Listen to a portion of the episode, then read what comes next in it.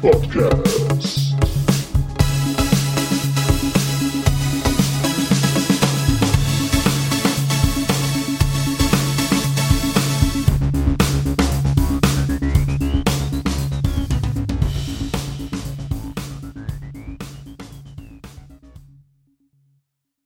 Hallo und willkommen zur neuesten Ausgabe vom Battlepod.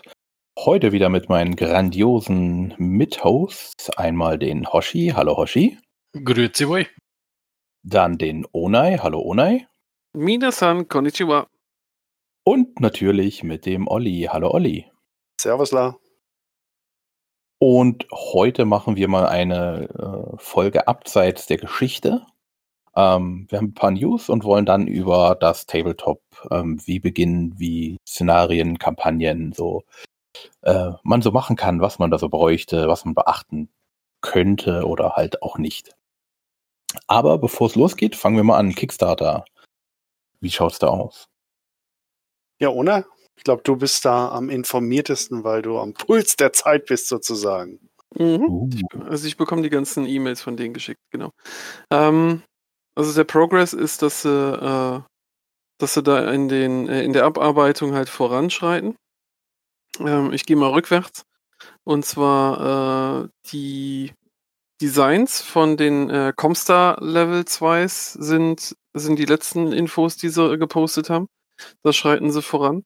Äh, außerdem die Rollenspielversion, äh, die, die Battletech Rollenspielversion, die sie äh, rausbringen möchten, das MechWarrior Destiny. Das gibt's in der Revised Edition äh, auf Catalyst. Also ähm, sie zeigen da einigen Progress. T-Shirts sind, sind soweit, dass sie ihre, äh, ihre Zustimmung gegeben haben für die unterschiedlichen Designs von den neuen, von den neuen Logos und wie die dann halt auf den T-Shirts aussehen. Und es kam auch schon die Frage auf, äh, inwieweit da der Progress äh, vertrauenswürdig ist. Ähm, das hatten wir mal ein bisschen, ein bisschen diskutiert. Aus meiner Sicht äh, schreiten die ganz gut voran. Ähm, die ersten Kits, äh, die ersten Macs, die sie gemacht haben, äh, das sind ja die Clan-Macs, beziehungsweise dann die, die Good Old innere Sphäre-Macs wie Marauder, Warhammer und sowas weiter.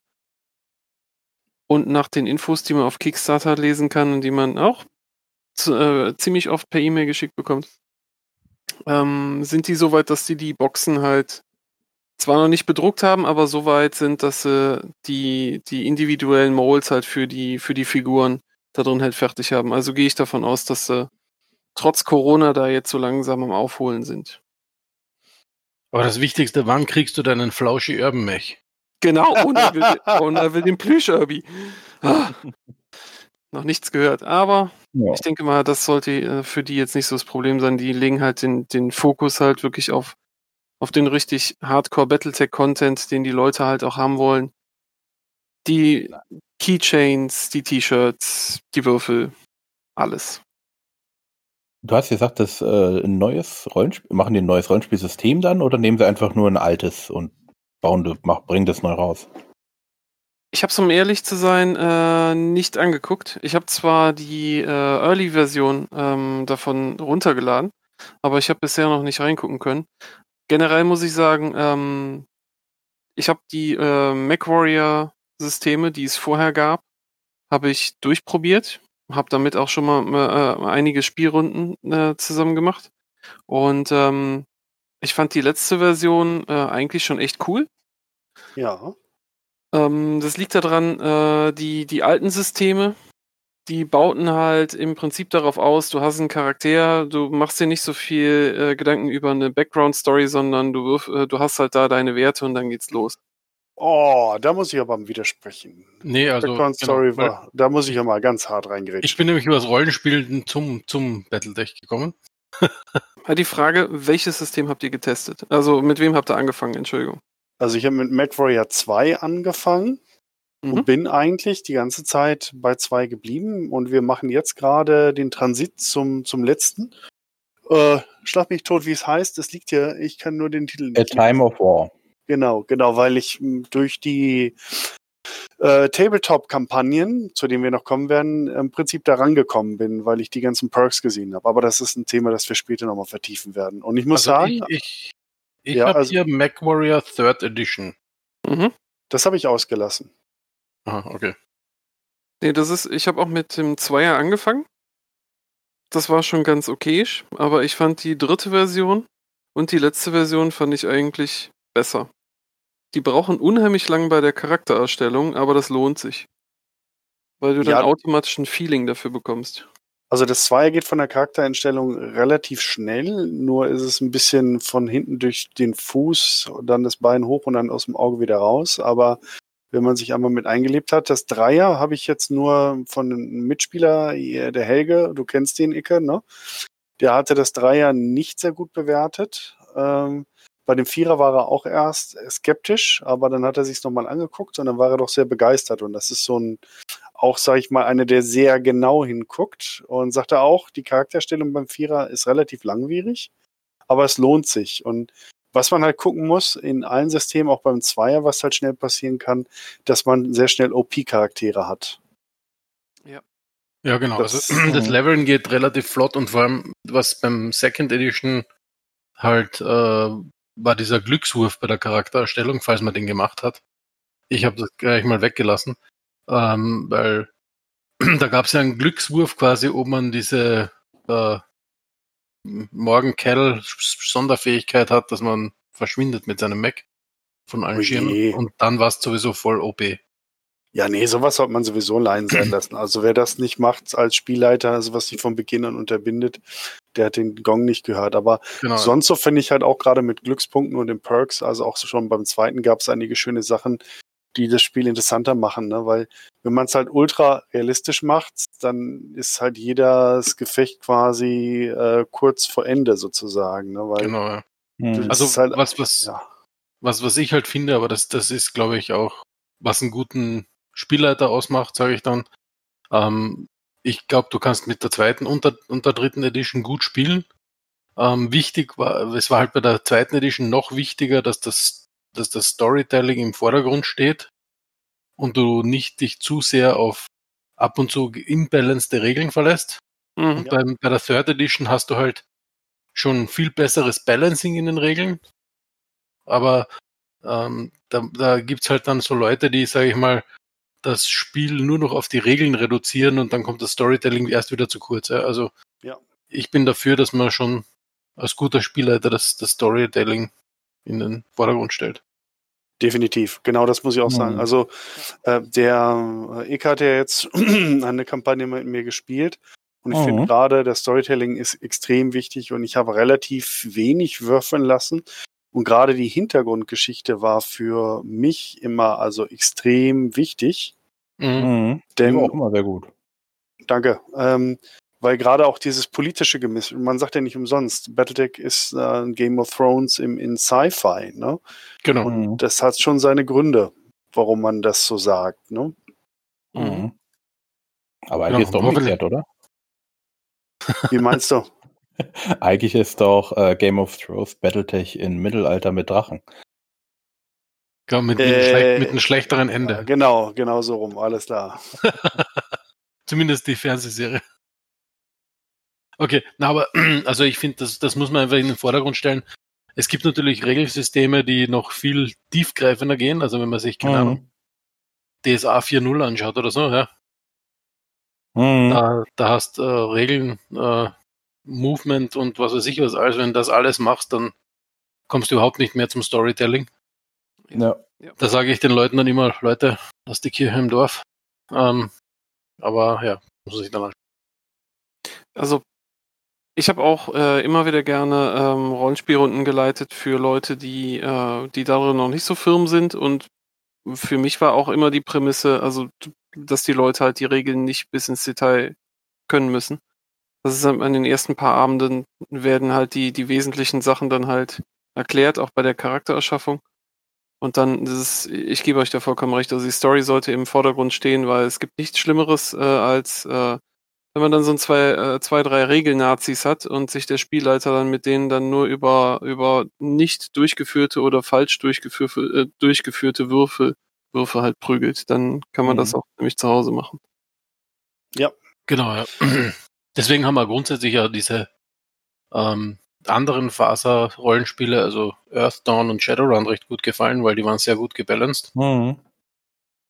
Und, und Min-Maxen hat eigentlich nichts gebracht in diesem Spiel. Also Shadowrun muss ich dir jetzt mal widersprechen, auch wenn wir jetzt gerade abreiten, aber gerade in Shadowrun kannst du also solche Übercharaktere bauen. Ja, eh, aber nur wenn du dich komplett aus den Regeln rausbegibst, wenn du, wenn du. Nee, nee, wenn du drin bleibst. Also, äh, gut, das war vier, nee, ich glaube, das war fünf. Das war Shadowrun 5. Ähm, da hatte ich Okay, eine Gruppe. habe ich nicht mehr gespielt. Ah, Also da war es so, ich hatte eine Gruppe, du hattest einen Magier und du hattest einen Street Sam und ich muss und einen Troll mit einer irgendeiner großen Panzerung und ich musste halt die Gegner so bei hochbalancen, dass der so eine leichte Herausforderung hatte, aber wenn die Gegner in die Nähe von dem Magier oder sonst irgendwem kamen, waren die mehr oder weniger nach einem Schusswechsel tot. Okay, ja, das, das ist dann ähm, ganz einfach zu erklären. Also ich habe das immer so gespielt, also ich habe bis 4.1 gespielt Mhm. und ich habe es immer so gespielt, wenn du einen Charakter erstellst, dann musst du das begründen. Erstens einmal, was, woher der kommt. Also es gibt eine, Mhm. einen Roleplay-Background zu dem Charakter. Und das heißt auch, dass der viele sinnlose Fähigkeiten hat. Also Min-Maxen geht schon mal nicht. Mhm. Und was noch dazu kommt, ich habe auch die, ähm, äh, sag ich, also gibt ja da so eine Tabelle für wie war was, wie, wann, wo erhältlich ist. Mhm. Und wenn du quasi auf der Straße aufgewachsen bist, hast nicht, keine Ahnung, die Tools, die mh, Shadowrunner von, von irgendeiner Corp hat, ja. Ah, klar, dass du da sagst, okay, äh, wenn du jetzt hier dein, dein Straßenlevel hast, dann kannst du nicht High-End-Tech haben, Genau wenn so du auf ist der es. Straße wohnst, ja. Und damit okay. war Min-Maxen schon nicht mehr möglich. Das stimmt, wenn man das so macht, ja. Und, und das habe ich auch bei MacWarrior gleich gehalten. Ja. Also ich habe nicht zugelassen, dass alle, keine Ahnung, äh, was weiß ich, Nagelring-Absolventen waren, die bei den Davi und Heavy und Guards, äh, Heavy Guards ähm, maturiert haben oder keine Ahnung, so ein Scheiß. Ja. Also Mhm. geht einfach nicht, ne? Nee, nee, nee, definitiv nicht. Ja, Okay, aber äh, zurück zu Battletech. Genau, zurück zu Battletech. Aber aber ist mir egal. Also, Genau, man wir, wir haben jetzt einen kleinen Exkurs auch zu, zu Rollenspiel. Das ist auch vollkommen okay, finde ich. Also, weil gerade, das finde ich, dass das äh, Attraktive am, am Battletech-System, dass es doch äh, am Ende des Tages so gut miteinander harmoniert. Andere Systeme haben halt nur eine Dimension. Und äh, das ist halt, was weiß ich, nur das Rollenspiel oder nur das Tabletop oder halt das andere nur rudimentär. Und hier hast du halt immer das Gefühl gehabt, dass es schon wie aus einem Guss halt dann ist. Ne? Ja, ich muss Genau. auch sagen, wir haben, wir haben echt, also unsere letzte Runde, die leider sind alle weggezogen von mir, ähm, wo wir Third Edition gespielt haben und dann die Kämpfe mit Alpha Strike gespielt haben, das war richtig lustig.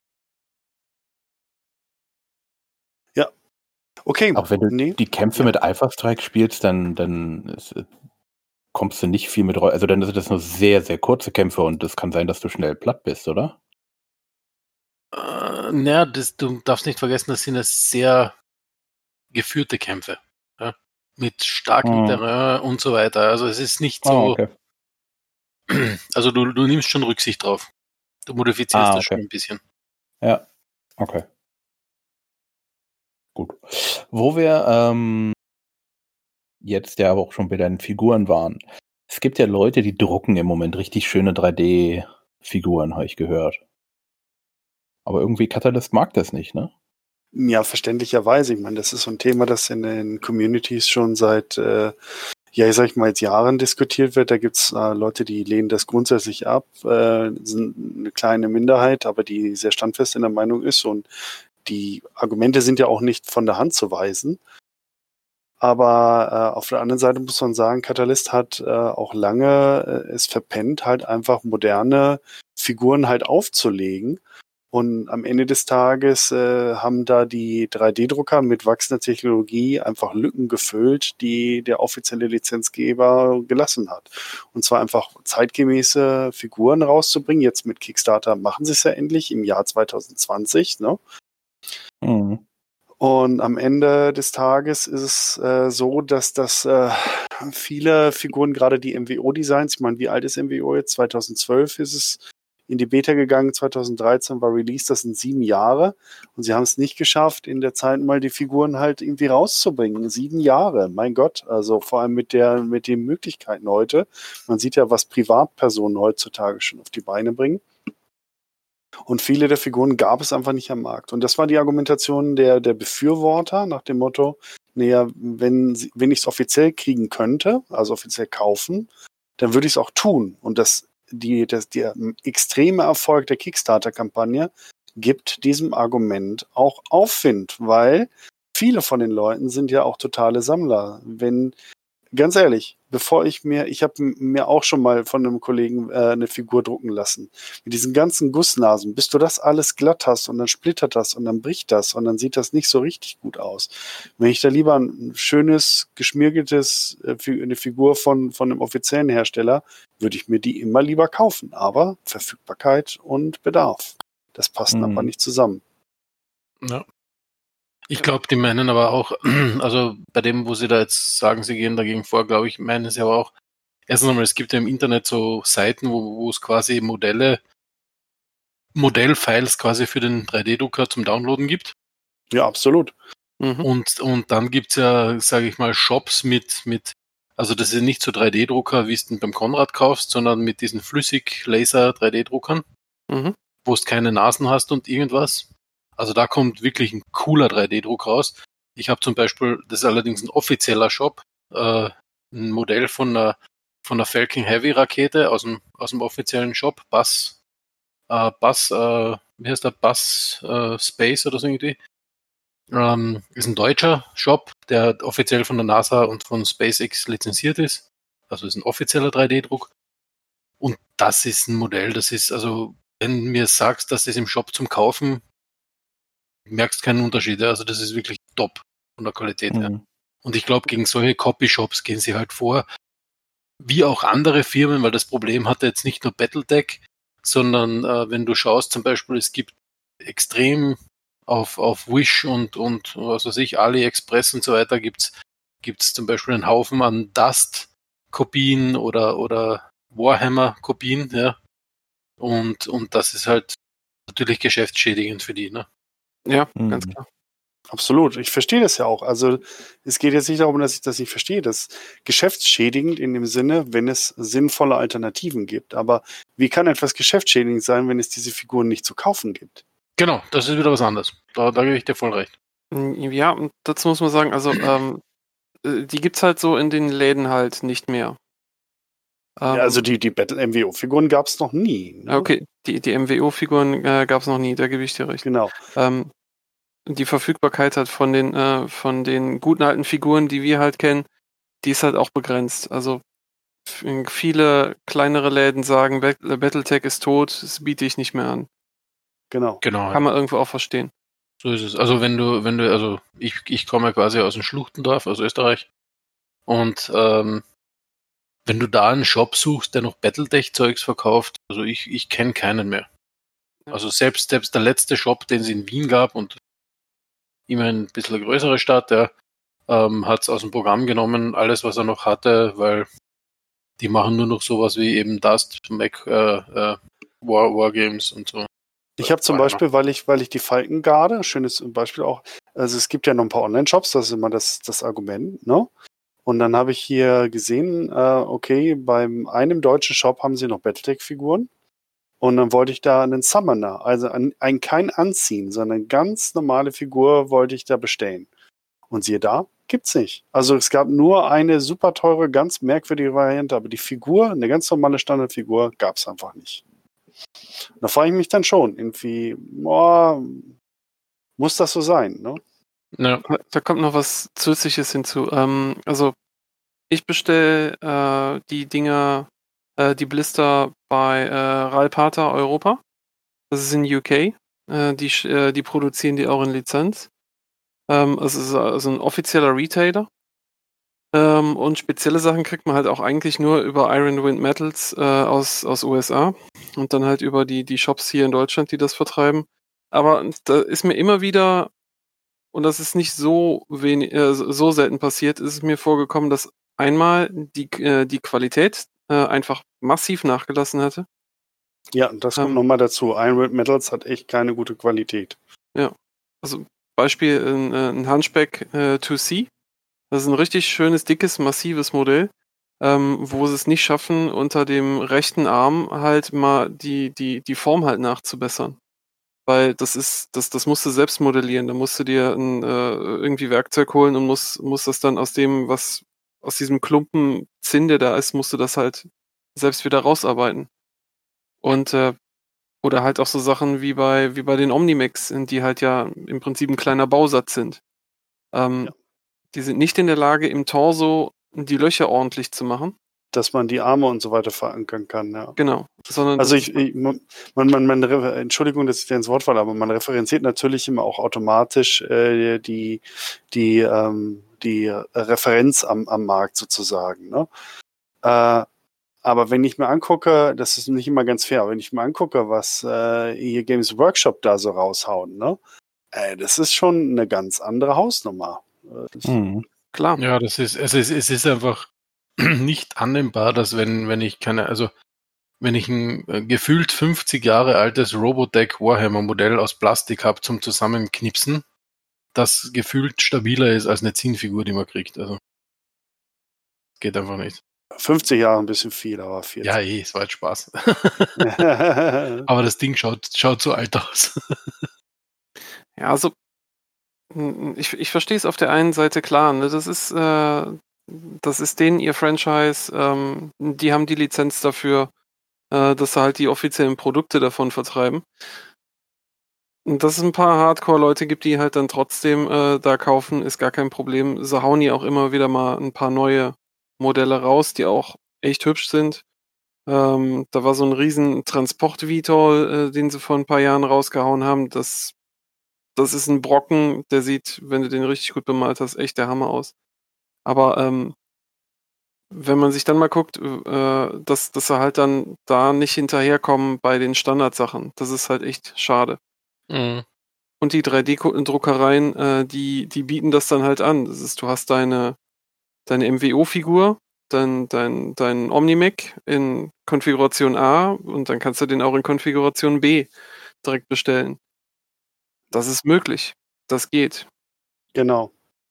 Und da muss man sagen, da ist schon wirklich viel versäumt worden. Und deswegen kann ich diese Seite nicht so richtig verstehen. Also nicht, nicht, nicht so richtig verteidigen. Im Endeffekt, ich sag mal, wenn es jetzt so wäre, dass es all diese Produkte gibt und die Leute trotzdem Produktpiraterie betreiben, das wäre nicht okay. Das wäre nicht okay, aber es ist nicht der Fall. Ja, also ähm, das, das hatte dir auch schon mal äh, äh, vor einigen Podcasts gesagt, dass es äh, die Battletech-Community, äh, die ähm, treibt sich schon selbst. Das heißt also, das, das was in den letzten paar Jahren äh, da auch ganz bestimmt denen an Euros und Dollars verloren gegangen ist, weil die Community halt dann äh, umgeswitcht hat zu Druckereien, anstatt halt zu den offiziellen Lizenzprodukten. Das ist halt, ja, es ist halt blöd, aber ja, den Zahn der Zeit, den haben sie leider nicht erkannt. Da ist was Und- dran. Ja. Und Sie haben das jetzt äh, direkt dann offiziell angekündigt, dass Sie jetzt dagegen vorgehen? Also haben Sie schon oder haben Sie jetzt nur gesagt, ja, wir gehen jetzt dagegen vor oder? Ich habe das versucht mal nachzuvollziehen. Äh, ich habe äh, bis auf einen Post habe ich das leider habe ich das nicht weiter bei bei Catalyst finden können. Ähm, aber Mhm. die die Diskussion, die da halt auch ausgebrochen ist, die war schon relativ relativ vehement und ähm, es Mhm. scheinen wohl ein paar andere Leute, die halt auch bei Catalyst ähm, zu arbeiten oder zumindest da gute Bekannte zu haben, äh, haben das wohl bestätigt, dass Ja. die halt jetzt anfangen äh, gerichtlich gegen gegen so Druckereien vorzugehen. Naja, dann schauen wir mal, was wir genau machen und ob sie auch irgendwie mal noch mal mehr aus dem Knick kommen, als jetzt nur das Battletech, äh, das Kickstarter produzieren und dann wieder einschlafen. Das würde Ja, genau. irgendwie nicht. Wundern. Und das ist ja gerade durch Alpha Strike und man, man ist ja früher, hast halt einfach bunte Figuren auf die Platte gestellt und dann war es gut. Äh, jetzt ist es eher so wie ich, ich will ganze Kompanien, teilweise Bataillone, manche Leute stellen sich ganze Regimentskampfgruppen zusammen, ne? Mhm. Das ist schon abgefahren, ne? Es gibt ja jetzt eine äh, Möglichkeit, ähm, ich weiß nicht mehr, es gab jetzt einen Kickstarter, da konntest du so deine Heldenfiguren dir so erstellen und so. Und auch in Farbe. Also du kannst jetzt wohl auch 3D-Farbdruck machen. Klar. Und das wäre ja natürlich geil für Battletech. Also das wäre ja dann eher was für mich, der keine Lust hat zu malen. Oder ich sage mal, nicht kann, nicht möchte. Für den ist es natürlich geil, wenn ich sagen kann, ich lasse mir den jetzt in, in der Farbe, wie ich ihn brauche, mal drucken. Ja, klar. Hm. Ist natürlich super praktisch. Das ist, das ist halt immer so eine Frage, wie man, äh, wie man drauf ist. Äh, bei mir als Beispiel, ähm, es gibt von Bandai äh, demnächst eine, so eine riesengroße Space Marine Figur. Das Mhm. war dann, ah, tolle Figur. Ohne er will kaufen. Ohne er hat gekauft und dann äh, mit dem Kumpel direkt zusammen und dann kam die Frage, ey, hast du eigentlich die bemalte oder die unbemalte Figur äh, eingekauft? Das ist mir doch egal. Ich mag keinen Ultramarines, den ropf ich auseinander und pinsel ihn anders. Das ist, das ist auch was Therapeutisches, das Malen. Mhm. Das stimmt, das sehe ich auch so. Das muss ich auch sagen. Also mein ohne bemalter Orion ist der schönste Mac, den ich habe. Ah, Dankeschön. Ja, also da äh, muss ich jetzt sagen, ich habe von Olli einen ganz tollen Zeus bekommen. Ja, danke schön. Sieht bei mir immer noch äh, einen besonderen Platz in meinem Rollenspielregal. Sehr schön. Ja, aber ich sag mal, wir, wir können ja mal das Thema, glaube ich, äh, so zusammenfassen. Also wie gesagt, Verständnis gibt es grundsätzlich für alle Seiten. Nur ist es halt so, dass das einfach äh, am Ende des Tages äh, die, die äh, Situation sich so darstellt, dass äh, einfach äh, Catalyst einfach das verpennt hat über Jahre und jetzt versucht dagegen was vorzugehen, was sie selber mit auch ähm, ja, äh, vorangetrieben haben. Ne? Mhm. Durch ihr Nicht-Tun.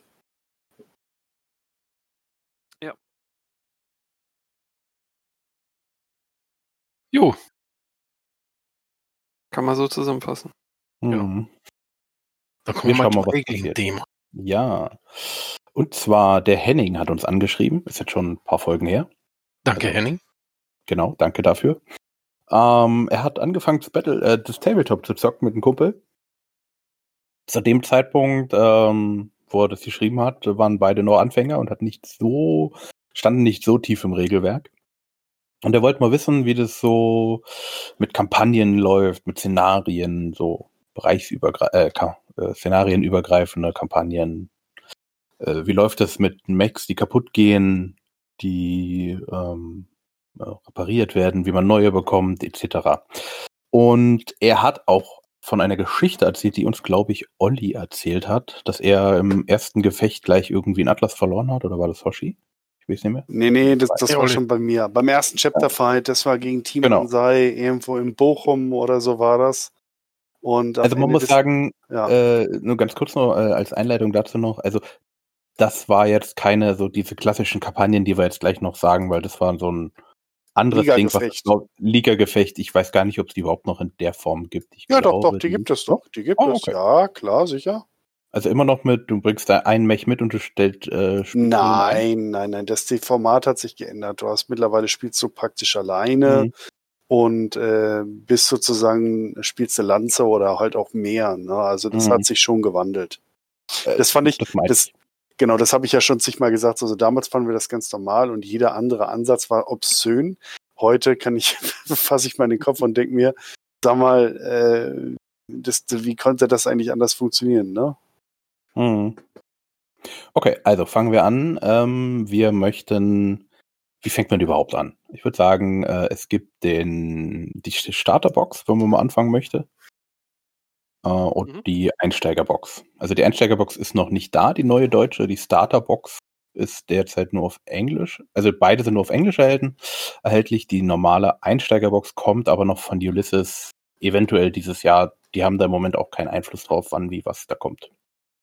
Juhu. Aber es ist ein Stück. Man hat ein paar äh, ein paar Mechs. Ähm, ist im Endeffekt wie bei Warhammer Einsteigerbox. Du hast zwei Armeen und dann kannst du dir gegenseitig auf die äh, Mechs hauen. Genau. Und da gibt's also, also ich sag mal, am Anfang, meiner Meinung nach, ist einfach einmal das Wichtigste mit diesen Regeln und mit den paar Figuren, die man hat und mit dem quasi Basis, die man zur Verfügung hat, um sich ein Gelände zu basteln, ähm, dass man einfach mal Spaß hat und ein paar Runden zockt. Also das, das ist meiner Meinung nach so da, da das Richtige, um, um einen Einstieg zu machen in das klassische Battledeck. Genau, so ein One-on-One, Two-on-Two, also eins gegen eins, zwei gegen zwei. Das ist so der, der Klassiker, um reinzukommen. Übrigens, kleiner Tipp, fangt weder mit leichten Mechs an, noch mit Assaults. Auch Heavys nur bedingt geeignet wegen der vielen Waffensysteme. Mittelschwere Mechs mit einer 4-6er Bewegungsrate, gerade Centurion und Hunchback äh, bieten sich da extrem an, sind perfekt, um das äh, Handwerk äh, Battletech zu lernen. Genau. Und ich muss auch ehrlich gesagt sagen, so Medium, Medium äh, Level ähm, Mech-Fights machen mir heute noch am meisten Spaß. Weil es sind einfach schnell zu bewegen, haben aber schon ordentlich Bewaffnung und ja, fallen einigermaßen auch schnell um. Genau. Genau. So, nicht Ja, der ewig. Fehler war, ich glaube, mein erster Kampf war irgendwie Stinger gegen äh, Spider. Das war Oh überhaupt nicht lustig. Und Autsch, da wollte ja. ich schon fast wieder aufhören. Ich hatte ja den Stinger. Okay. Jetzt musst du für die, die jetzt äh, noch nicht so drin sind, was genau ist Dinger Spider, was also hat das für Max? Stinger ist ein 20 Tonnen Lightmech, hat eine Medium Laser und zwei Maschinengewehre. Die Maschinengewehre haben eine maximale Reichweite von drei Feldern in Classic Battletech. Und die Spider, ach ja, und hat eine Bewegungsrate von 696, also schon relativ schnell, aber die Spider hat eine Bewegungsrate von 8, 12, 8 und hat zwei Medium Laser. Also die triffst du praktisch nie. Ne? Mhm. Und der Stinger hat dazu noch eine schlechte Panzerung. Wie wir auf diese Paarung gekommen sind, der, der andere hatte schon ein bisschen mehr Erfahrung. Verbuchen wir es mal unter, er hat mich übers Ohr gehauen. Ne? Aber dafür wurde es ein langer Abend. Ja, war ein langer Abend, das war sehr langweilig. Oder war es ein Locus vielleicht? Kann auch ein Locus sein, aber es hat ewig gedauert und ich habe mich gewundert, immer nur auf 11, 12 und 10 zu schießen und da triffst du halt nichts. Ne? Hm. Ähm, Habe ich das jetzt richtig äh, interpretiert, dass du der Gegner warst, Donai? Nö. Nein, nein, nein, nein. nein. Ah, okay. Er hieß André und kam aus Dortmund, äh, Lichtendorf. Das war Ah, okay. irgendwie im Jahr 93, 94 irgendwie in der Ecke rum. Also schon ein paar Jährchen her. Mhm. Also André, falls du zuhörst, shame on you. Shame, shame on you, genau. Also das, das ist so das Classic Battletech. Paar, es hat so ein bisschen was von, von, von eingedampfte Schachversion. Äh, du legst eine Karte aus, maximal zwei, stellst äh, zwischen zwei und vier Pippis pro Seite hin und äh, Bögen raus, Würfel raus und los geht's. Das ist so das Brot und Butter, worüber man auch das Handwerk, so was gerade die Tabellen angeht, gerade Battletech ist ja extrem tabellenlastig, was Vor- und Nachteil zugleich ist. Es gibt Leute, die hassen das. Und viele, so wie ich, sagen, ja, aber das ist halt Mittel zum Zweck, was das Spiel eigentlich so cool macht. Und wenn man es Mhm. eine Weile eben in dieser Brot- und Butter-Version gespielt hat, dann bist du so fit da drin. Also ich, wir haben ja alle schon mal miteinander gespielt. Also äh, es, ich bin jetzt nicht der super duper Regelfuchs, aber so die Grundrechenarten, die haue ich dir, glaube ich, wenn ich mich nachts um 5 Uhr weckt oder um drei, dann kann ich dir das runterrattern. Also und ich Mhm. glaube, das werde ich auf meinem Totenbett noch können. Genau. Also Olli, schnell, Medium Laser, sieben Felder weg. Äh, mit- mit sechs. also, also was, was, was, was mir total Spaß gemacht hat, wir haben immer, also am, am, gerade mit Anfängern haben wir so unser, wir haben es immer genannt, The Roman Shootout. Also einfaches, einfaches Feld aufgebaut mit, mit einem Haufen Säulen drauf, also damit man immer wieder ein bisschen Deckung hat. Kann man ein bisschen variieren, ob man sie dichter stellt oder nicht. Also einfach, die sind leicht auszudrucken, also sage ich mal, einfach runde Kreise auf halt aufs Feld legen ist eine Deckung, ja. Und, und jeder kriegt einen Hunchback und einen Centurion, also zwei lustige Medium Max und dann wird gerauf geholzt und das macht einfach Laune mal. Mhm. Mhm.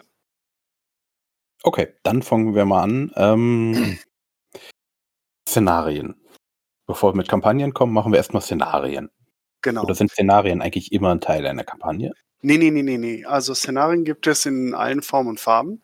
Ähm, das so die, die einfachsten sind so in den Szenariobüchern, äh, wo du auch relativ streng linear eigentlich einen gegebenen Konflikt nachspielst. Das gibt es aus jedem anderen System auch. Wir haben ja auch schon so Gettysburg und so weiter, also äh, echte hm. Bürgerkriegssachen gespielt, du und ich, ne? Mhm. Mit, mit Infanterie und Artillerie und mit äh, Reiterei und so weiter. Da spielst du im Prinzip nur ähm, fiktive Konflikte, die äh, zur Hintergrundgeschichte vom Battletech gehören, nach. Die sind teilweise ganz klein, mit was weiß ich, zwei, vier Einheiten pro Seite. Manche sind größer, andere sind schon echt gigantisch. Da gibt es in Szenario-Büchern, hier so Tri-Cross muss ich mal so dran denken, das ist der Angriff der Jadefalken auf den äh, Steiner Planeten Twycross, beziehungsweise der Gegenangriff der, des Vereinigten Commonwealths. Da sind dann nachher schon so verstärkte Kompanien und ein Trinärstern von Clans auf der anderen Seite, also sowas 16 gegen 15, plus Infanterie und Mineneinsatz und Elementare auf der anderen Seite, vielleicht sogar noch äh, Artillerie irgendwie off-board, also außerhalb der Karte, die schießt, oder Luftraumjäger, die angreifen. Also da kannst du dich schon locker mal einen ganzen Tag bis auch sogar mal ein ganzes Wochenende mit beschäftigen je nachdem, wie schnell du bist. Andere Sachen haben wir hier im Ultra Comics in Nürnberg gespielt. Da waren wir in zwei, drei Stunden durch. Ne? Und das ist so mhm. ungefähr von einem einzelnen Szenario ungefähr die Bandbreite, die sich so bietet. Genau. Und was man auch sagen muss, also weil eben die Frage auch kommt, wie, wie kommen die Macs, wie bekommt man Nachschub und so weiter, das wird eigentlich immer in den Szenarioregeln auch festgehalten. Also genau. welche Kompanien kommen dazu, welche müß, müssen überleben. Es gibt Szenarien, wo quasi was weg ist, ist weg, Pech gehabt, ja. Genau. Ähm, gibt aber auch genügend Szenarien, wo quasi in jedem Kampf äh, frische Max dazukommen, ja. Ja. Und das ist, ähm, sag ich mal, teilweise so minutiös runter bis zur genauen Variante der jeweiligen Mechs, also ob es eine Standardvariante ist oder halt eine, die Standardversion oder eine, eine Abvariante mit Pilotennamen, dessen Rang sogar Shui Minubo Tetsuhara so ungefähr, ne? Äh, und äh, dann auch noch den Piloten werden teilweise, dass dann auch genau dabei steht, ob das jetzt ein 3-4er Veteran ist oder ein 4-5 regulär oder 5-6 grün. Ne? Gerade die Grey Death Legion Trilogie, eins der ersten Szenariobücher, war dann noch ziemlich hart, weil da sehr viele sehr schlechte Piloten da unterwegs waren. Und das ist dann schon äh, anstrengend zu spielen, weil die nichts treffen. Ja, ich habe zweimal Kellhounds durchgespielt. Das war manchmal gruselig. ja, genau. Das möchte ich übrigens sagen, die, die Qualität dieser Szenariobände variiert extrem. Also äh, es gibt eins, das ich sehr, sehr gut finde. Da hat man wirklich das Gefühl, die haben das mehrfach die Szenarien durchgespielt und auch vernünftig gebalanced. Das ist äh, das, das Ronin-Buch, das kam, war übrigens eine deutsche Produktion. Das ist auch, soweit ich weiß, nur auf Deutsch erschienen. Vielleicht gab es mal eine Übersetzung irgendwo, aber auf jeden Fall war das ein Fan-Pro-Produkt aus Deutschland. Und das ist wirklich sehr, sehr abwechslungsreich und sehr durchdacht, muss ich sagen, ist die Krone der Schöpfung. Und andere wiederum, wo du das Gefühl hast, die haben das nie gespielt, die haben das irgendwie ausgewürfelt oder so. Ne? Und Szenarien musst du mindestens zwei, dreimal spielen, um ein Gefühl dafür zu haben, ob das, was du da aufbringst, auch einigermaßen fair ist, weil Szenarien können nie 100% fair sein, weil sie sind ja asymmetrisch. Das heißt, du hast immer eine Seite, die irgendwie eine schwierige Aufgabe äh, lösen muss und dann bestimmte Kräfte dafür äh, zur Verfügung hat. Wir spielen zum Beispiel am Samstag das erste Szenario aus dem Misery Band, das jetzt von den Bedingungen etwas äh, lockerer gehalten ist, weil es eigentlich auch eine Kampagne ist, kommen wir gleich noch zu. Und die Angreifer, die Wolfsdragoner, müssen auf äh, die gegnerische Kartenseite kommen, in die letzten drei Hexfelder und dort sich mit Scout-Mechs oder mit Mechs aufhalten, um halt die gegnerische Formation zu scouten. Hält sich ein Mech für drei Runden auf, ist äh, die Aufgabe gelöst, äh, oder zwei Mechs für zwei Runden oder drei Mechs für eine Runde. Ne? Muss aber erst mit drei Mechs erstmal durch die Verteidiger durchbrechen. Dafür haben sie aber schwächere Mechs und der Unbedarfte, der guckt sich dann das Setup und sagt, öh, die haben doch gar keine Chance, die haben doch nur leichte und mittlere und die Verteidiger, die haben ja schwere Maschinen. Ja, aber der Angreifer muss auch eigentlich nur durchrennen. Der braucht im Zweifelsfall keinen einzigen gegnerischen Mech abschießen. Mhm. Muss mit drei schnellen Mechs in diese drei Felder rein für eine Runde und dann wieder raus. Und das musst du erstmal aufhalten. Ne? Mhm. Und das ist halt genau der Punkt, dieses Balancing, das so hinzubekommen und auch das Verständnis bei den Spielern zu schaffen, dass sie nicht auf, nur auf Kills spielen, sondern auf Szenariobedingungen. Und das verstehen viele nicht. Wir hatten ein Chapter-Treffen beim Tricross eigentlich hatten die Innersferler schon gegen uns Klaner gewonnen, aber einer war besonders gierig und wollte noch unbedingt einen Kill machen und sagt einen Death from Above auf eine Stormcrow an und pusht die damit ins richtige Feld, wo sie sein musste, um das Szenario zu gewinnen. Ja, das war legendär. Den, Auf den Aufschrei, den höre ich immer noch. habe geschrien vor Lachen. Das, das war Domino-Effekt, das war so geil. Großartig. Und, und ich sag, ich sag, alle Spieler sollten sich auch nicht zu schlimm sein, wenn, wenn man draufkommt, das Szenariobuch, was man sich jetzt erstanden hat, ist wirklich komplett kacke vom Balancing her. Dann spricht nichts dagegen, das auch selbst mal ein bisschen zu modifizieren. Genau. Also und wir haben- wir haben- ein zweites Mal. Genau, also wir haben viele ähm, Szenarien modifiziert, also nicht, nicht ich, sondern wir haben das Glunch-Mod genannt, weil der Spieler, der das modifiziert hat, hatte Spitznamen Glanche. Warum, weiß ich nicht mehr. Ähm, und auf jeden Fall, da gab es die Glunch-Mod-Szenarien und die waren immer höchst minutiös gebalanced, weil das war so ein bisschen ein Regelschelden. Und ähm, der muss ich sagen, das, der macht dann einfach viel mehr Spaß, als wie dass man darauf beharrt, dass man immer dieses Mäh-Szenario durch, durchkämpft. Hm. Das, das sollte man ähnlich angehen wie ein, ein klassisches Rollenspiel auch. Also äh, wenn man merkt, äh, also man spielt Szenario, aber die eine Seite, die ist äh, viel erfahrener, wie auch immer. Die anderen, die haben erst dreimal Battletech gespielt, äh, können gerade mal so äh, mit Glück die, äh, die, die Mix auseinanderhalten. Dann Genau. kann man da schon ein bisschen was, bisschen was dran ändern. So Aber-. Noch, noch kurzer Fun-Fact, weil das muss ich loswerden. Äh, Ronin, ja, ist, äh, ein, ist ein deutsches Szenariobuch. Szenarioband 3034 AD und in dem O vom Ronin ist ein Clan Kid Fox drin. Echt? Oh Scheiß. Ja, Oh das ist, das hat mich damals schon gewurmt, aber naja, es ist aus meiner Sicht äh, wirklich gehört zu den besten Szenariobänden. Die machen auch richtig Spaß. Da ist auch ordentlich Background dahinter. Ja. Genau. Packratten. Also man, Ja, genau. man sollte immer sagen, also die, die, die, ich sag mal, die, die, äh, die, wie sagt man, his, historischen Klassik, äh, Nazis werden mich hassen, ja, aber ich bin immer dafür, dass man den Spielspaß voranstellt und eben auch entsprechend modifiziert, ja. Also Hm. ich habe zum Beispiel über, die, über den Zeitlauf von, von sechs Jahren ähm, auch bei wieder Rollenspiel beim das Schwarzen Auge die Philios Saga komplett durchgespielt. Ja. Ähm, und am Schluss hatte ich, glaube ich, äh, 79 Seiten oder so mit Modifikationen zu den einzelnen Abenteuern, die da drinnen vorkommen, die Hm. ich vorgenommen hatte. Aber es war einfach viel, viel lustiger zum Spielen. Die Also, einzige Frage, die ich da jetzt habe, die wir jetzt unbedingt vorher noch klären müssen, bevor irgendwas anderes ist, hat jemand den Gong gehauen? Äh, den Gong gehauen? Hä? Das weiß nur jemand, der die Phileason-Sage gespielt hat. Achso, äh, keine Ahnung. Ja, Ja, also ich ja, Hoshi. ja. Ah, danke. Mehr wollte ich nie wissen. Entschuldigung. Das war jetzt der Äh, Insider für. DSAler. genau. Es, es, war, es war ja die Frage, wie er, äh, wie sie anfangen sollten. Ähm, also, äh, wenn, wenn man im Battletech gerade so reinkommt. Genau. Genau. Also, Also, man sollte, gerade aus dem auch, man sollte immer damit rechnen, auch dass Spieler, wenn man selbst irgendwas designt hat, falsch abbiegen. Genau. Mhm. genau. Also, Also gerade selbstgemachte Szenarien, da ist echt viel Fingerspitzengefühl dabei. Ne? Weil Spieler machen garantiert was unterschiedliches. Ja. Ja. Genau. Das ist so sicher wie das Arm in der Kirche. Aber das soll ich bitte nicht abschrecken. Probiert es trotzdem aus. Es macht Spaß, eigene Szenarien zu entwerfen und dann Tests zu spielen mit den Leuten.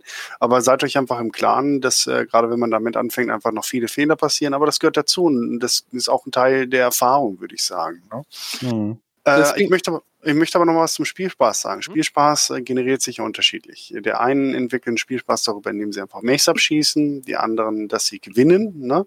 Die anderen haben einfach nur Spaß, überhaupt Püppis über die Platte zu schieben.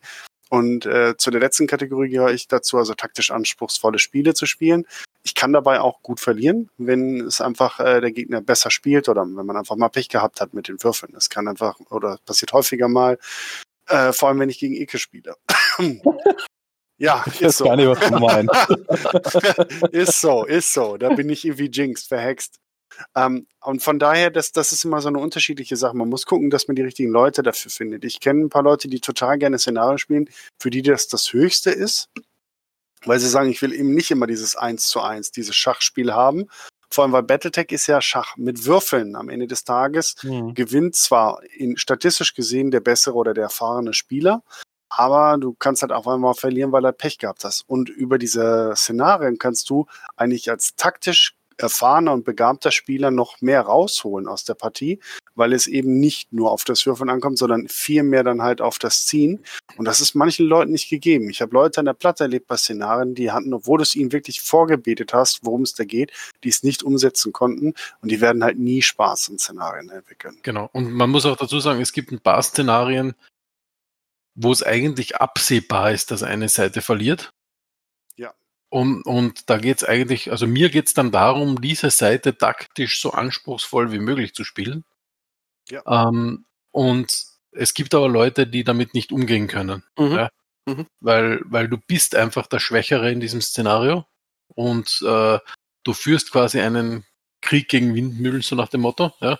Und die Chance, dass du eine aufs Maul kriegst, ist sehr, sehr hoch, ja. Und da darf man dann nicht quasi verzweifeln und nach der ersten Schlacht sagen, ihr könnt mich alle oder sowas, also man, man muss quasi gewillt sein, so ein Szenario zu spielen, sondern sollte man, sonst sollte man lieber was anderes machen. So ist es. Da bin ich 100% bei dir und diese Erfahrung habe ich auch gemacht. Ne? Ja, ähm, ja äh, was zu sagen, Unai? Mein Tipp an der Stelle ist äh, nämlich, äh, wenn man da so sich so langsam reinschnuppern möchte, ist nicht direkt mit so einem dicken äh, Szenarioband anzufangen, sondern es gibt äh, Erstschlag oder First Strike. Hm, Könnte man ja. übrigens auch günstig bei Real Pater äh, ergattern. Kann man ähm, solche Dinge auch als PDF kaufen, also richtig Ja, offiziell. ja, klar. Und ähm, das sind kleine Szenarien, manchmal nur Einzelspiele, also wo dann halt das Ziel vorgegeben ist, sondern muss man das, äh, muss man das erfüllen. Aber das sind nicht unbedingt aufbauende Spiele. Ein paar sind doch aufbauend, aber da kann man sich dann so rantasten. Damit man so ein Feeling dafür bekommt, dass es, äh, dass man halt Battletech auch ein, ein bisschen auf einem anderen Niveau spielen kann, als einfach nur, ja, zwei Max pro Seite und der der zum Schluss steht, hat gewonnen. Piratenregel. Ähm, Genau. Das ist so mein, mein Tipp für die Anfänger. Ähm, das ist ein sehr guter Tipp, unterstreiche ich absolut. Was ich auch noch sagen kann, es gibt bei den Szenarien natürlich auch noch mal interne Unterschiede, also nicht nur von der Größe her und der Komplexität des einzelnen Gefechtes, sondern es gibt Szenariobände, wo die Szenarien aufeinander aus, aufbauen und sich bedingen. Tricross hatte ich ja vorhin schon genannt. Da gibt es so im Mittelabschnitt eine Reihe von Gefechten, die einander beginnen, äh, bege- bege- bedingen. Mhm. Und die, sowas finde ich schon wahnsinnig reizvoll. Also ein Szenario für sich spielen mache ich schon ultra gerne, viel lieber als dieses 4 gegen 4. Aber wenn man überlegen muss, wie man aus der Partie auch noch rauskommt, damit es für die nächste Partie für die eine Seite noch möglichst günstig und für die Gegenseite natürlich entsprechend ungünstiger wird, das fügt noch mal eine Dimension hinzu und die bereitet mir extrem viel Freude und das werden wir gleich noch mal bis ins noch mal ins auf eine ganz andere Ebene ziehen. Aber das in den Kampagnenbänden, vor allem, wenn ihr da irgendwie ein, zwei, drei äh, Freunde haben, die auch äh, zuverlässig sind, die ein bisschen Durchhaltevermögen haben. Ich habe mit, mit Icke zusammen und ein paar anderen haben wir die Grey Death Legion äh, durchgespielt und zwar äh, äh, zum Schluss halt die, die Kampagne auf, ich will immer Trell sagen, aber das ist falsch. Ähm, hilf mir doch mal, äh, Sternbund, äh, äh, Dingsbums, Marichbaum. Helm, genau, die Helm, äh, Helm-Kampagne. Ich habe sie sogar insgesamt schon zweimal durchgespielt. Und ähm, das hat so viel Spaß gemacht, das aufeinander aufzubauen und zu sehen, dass man seine Mechs und sein Material, also seine, seine Piloten hegt und pflegt. Das ist so rewarding und das gibt der ganzen Sache eine ganz andere Tiefe. Vor allem du überlegst zwischen den Partien so, ah, wie sieht's aus, wie mache ich es beim nächsten Mal und so. Für die Partie danach auch noch. Und vor allem, wenn du so ein ganzes Wochenende hast, wie beim Chapter-Treffen und die Leute dann nach den Partien noch mit einem Bierchen in der Hand stehen und, und quatschen über die Geschichten und sich schon heiß machen für die nächste Spiel am nächsten Tag. Das ist Creme für mich. Ja, Mhm. definitiv. Das, das macht das Ganze auch aus, ja. Ja, Szenario-Bände, zusammenhängende Kampagnen innerhalb von einem Szenario-Buch ist eine Sache, aber da gibt's halt noch ein, zwei, zweieinhalb Ausbaustufen oben drüber, würde ich mal sagen. Oh ja. Ähm, da gibt's einmal, wie heißt die Chaos-Kampagnen, ne? Nee, Ja, äh, ja, ja. Genau. Das kann man für Classic Battletech als auch Alpha Strike spielen. Das heißt, beide Seiten äh, haben einen gewissen Pool an Punkten, aus denen sie halt ihre Armeen zusammenstellen können, so ganz klassisch wie bei fast allen äh, Tabletops halt auch. Und meistens ist dann eine Seite der Angreifer, planetare Invasion oder ein Scouting oder ein Diebstahl von irgendeiner Technologie oder was auch immer. Und die andere Seite versucht das natürlich entsprechend zu verhindern. Mhm. Und am Ende des Tages ist es halt so, dass äh, da die Ausgang des Gefechtes auch nicht nur das nächste feststehende Szenario bedingen, sondern darüber entscheiden, ob du jetzt bei einer dynamischen Kampagne, ob du weiterhin in der Offensive bist oder in die Defensive gedrängt wirst oder erstmal ein, sag ich mal, Bewegungsgefecht ausspielen musst, um dann den weiteren Fortgang zu äh, beeinflussen. Und es kann auch mal sein, dass die Angreifer durch eine Serie von Niederlagen zurückgeschlagen werden und irgendwann um ihren Abzug an ihren Landungsschiffen dann kämpfen müssen, während die Verteidiger nachdrängen. Also das heißt also, während alles, was wir vorher jetzt gesprochen haben, rein linear ist, mit minimalen Auswirkungen auf die nächste Geschichte oder mit kleineren Auswirkungen, hat das eine ganz andere Dynamik hat aber auch das Risiko, dass mal richtig was schiefgehen kann. Und ich glaube, Hoshi, du erinnerst dich da ganz gut an unsere dynamische Kampagne, die wir auf dem Chapter-Treffen gespielt haben. Ja, richtig. Ja. Was ist da passiert? Weißt du es noch? Du hast mich jetzt zu schnell gefragt. Icke war auch dabei. Icke, kannst du dich daran erinnern? Ähm, war das nicht, ich glaube, mich äh, zu erinnern, dass wir irgendwann mal äh, auf hinter der Mauer standen und sie einfach über die freie Fläche kamen. Ah, ja, genau. genau Ja. das. Exakt. Stimmt. Ja, erzählt mal, Jungs. Ich bin nicht die ganze Zeit alleine hier, sonst ist es ja langweilig für mich. Ja, ja. Erzählt Also mal, wie war das? darum, wir, wir haben ja eine, also wir haben aufgebaut, das heißt, es stand viel äh, Gelände da und es, wo jeder konnte sich was nehmen und wir haben halt uns eine Verteidigungsposition gebaut, weil wir wussten, okay, wir verteidigen die, deren Aufgabe ist durchzubrechen. Mhm. Und dann haben wir auf der einen Seite so eine, also praktisch alle unsere Mechs standen in, in, in Verteidigungsposition hinter hüfthoher, hinter hüfthohen Fels. Und auf der anderen Seite haben wir so eine Sprungtruppe gehabt. Mhm. Und ich weiß nicht mehr warum, aber sie kamen irgendwie alle direkt über die freie Fläche gelaufen. Ja. Taktisch gesehen natürlich vom Angreifer, allem so zentral äh, mitten ins Feuer rein zu rennen. Der Wahnsinn. Ich habe da schon gesagt, so unsere Verteidiger, also ich wäre über eine der Flanken gekommen, wo wir hätten arg umdisponieren müssen und einige Runden Feuer verloren hätten und vor allem auch nicht so effektiv hätten schießen können. Aber unabhängig davon, dies, die Situation war schon so gelaufen, äh, dass wir den Vorteil in dieser Defensive hatten, ähm, dass wir das Gelände so verteilen durften, wie wir mochten und damit das Ganze schon in die Richtung gedreht hatten. Und die Verluste der Angreifer waren nach diesem Angriff so extrem, dass eigentlich das Spiel schon entschieden war. Ne? Das heißt, Mhm. bei so einer dynamischen Kampagne kann das Spiel halt auch mal kippen. Und das wird bei der nächsten Ausbaustufe noch mal klarer, weil wenn da ein schlechter ähm, Grand Commander ist, äh, der schlechte Entscheidungen trifft oder wenn ganz viele verschiedene Köche versuchen, an diesem Brei herumzudoktern, ne, dann wird's halt richtig bösartig. Und das kann dann auch schon mal schnell die Laune verhageln. Das heißt, im Optimalfall hast du auf beiden Seiten zwei relativ erfahrene Kommandanten, was das Taktische und Strategische angeht. Die haben ein paar Leute um sich herum, die ihn beraten, auf die er dann auch, wenn guter Rat kommt, dann hört. Aber halt nicht, dass jeder macht, was er will. Und am Ende des Tages sozusagen das Ganze dann auf der Platte dann entschieden wird und nicht halt vorher schon am großen grünen Tisch, weil der eine halt nur Mumpets gemacht hat, während der andere ein gutes Spiel abgeliefert hat. Mhm.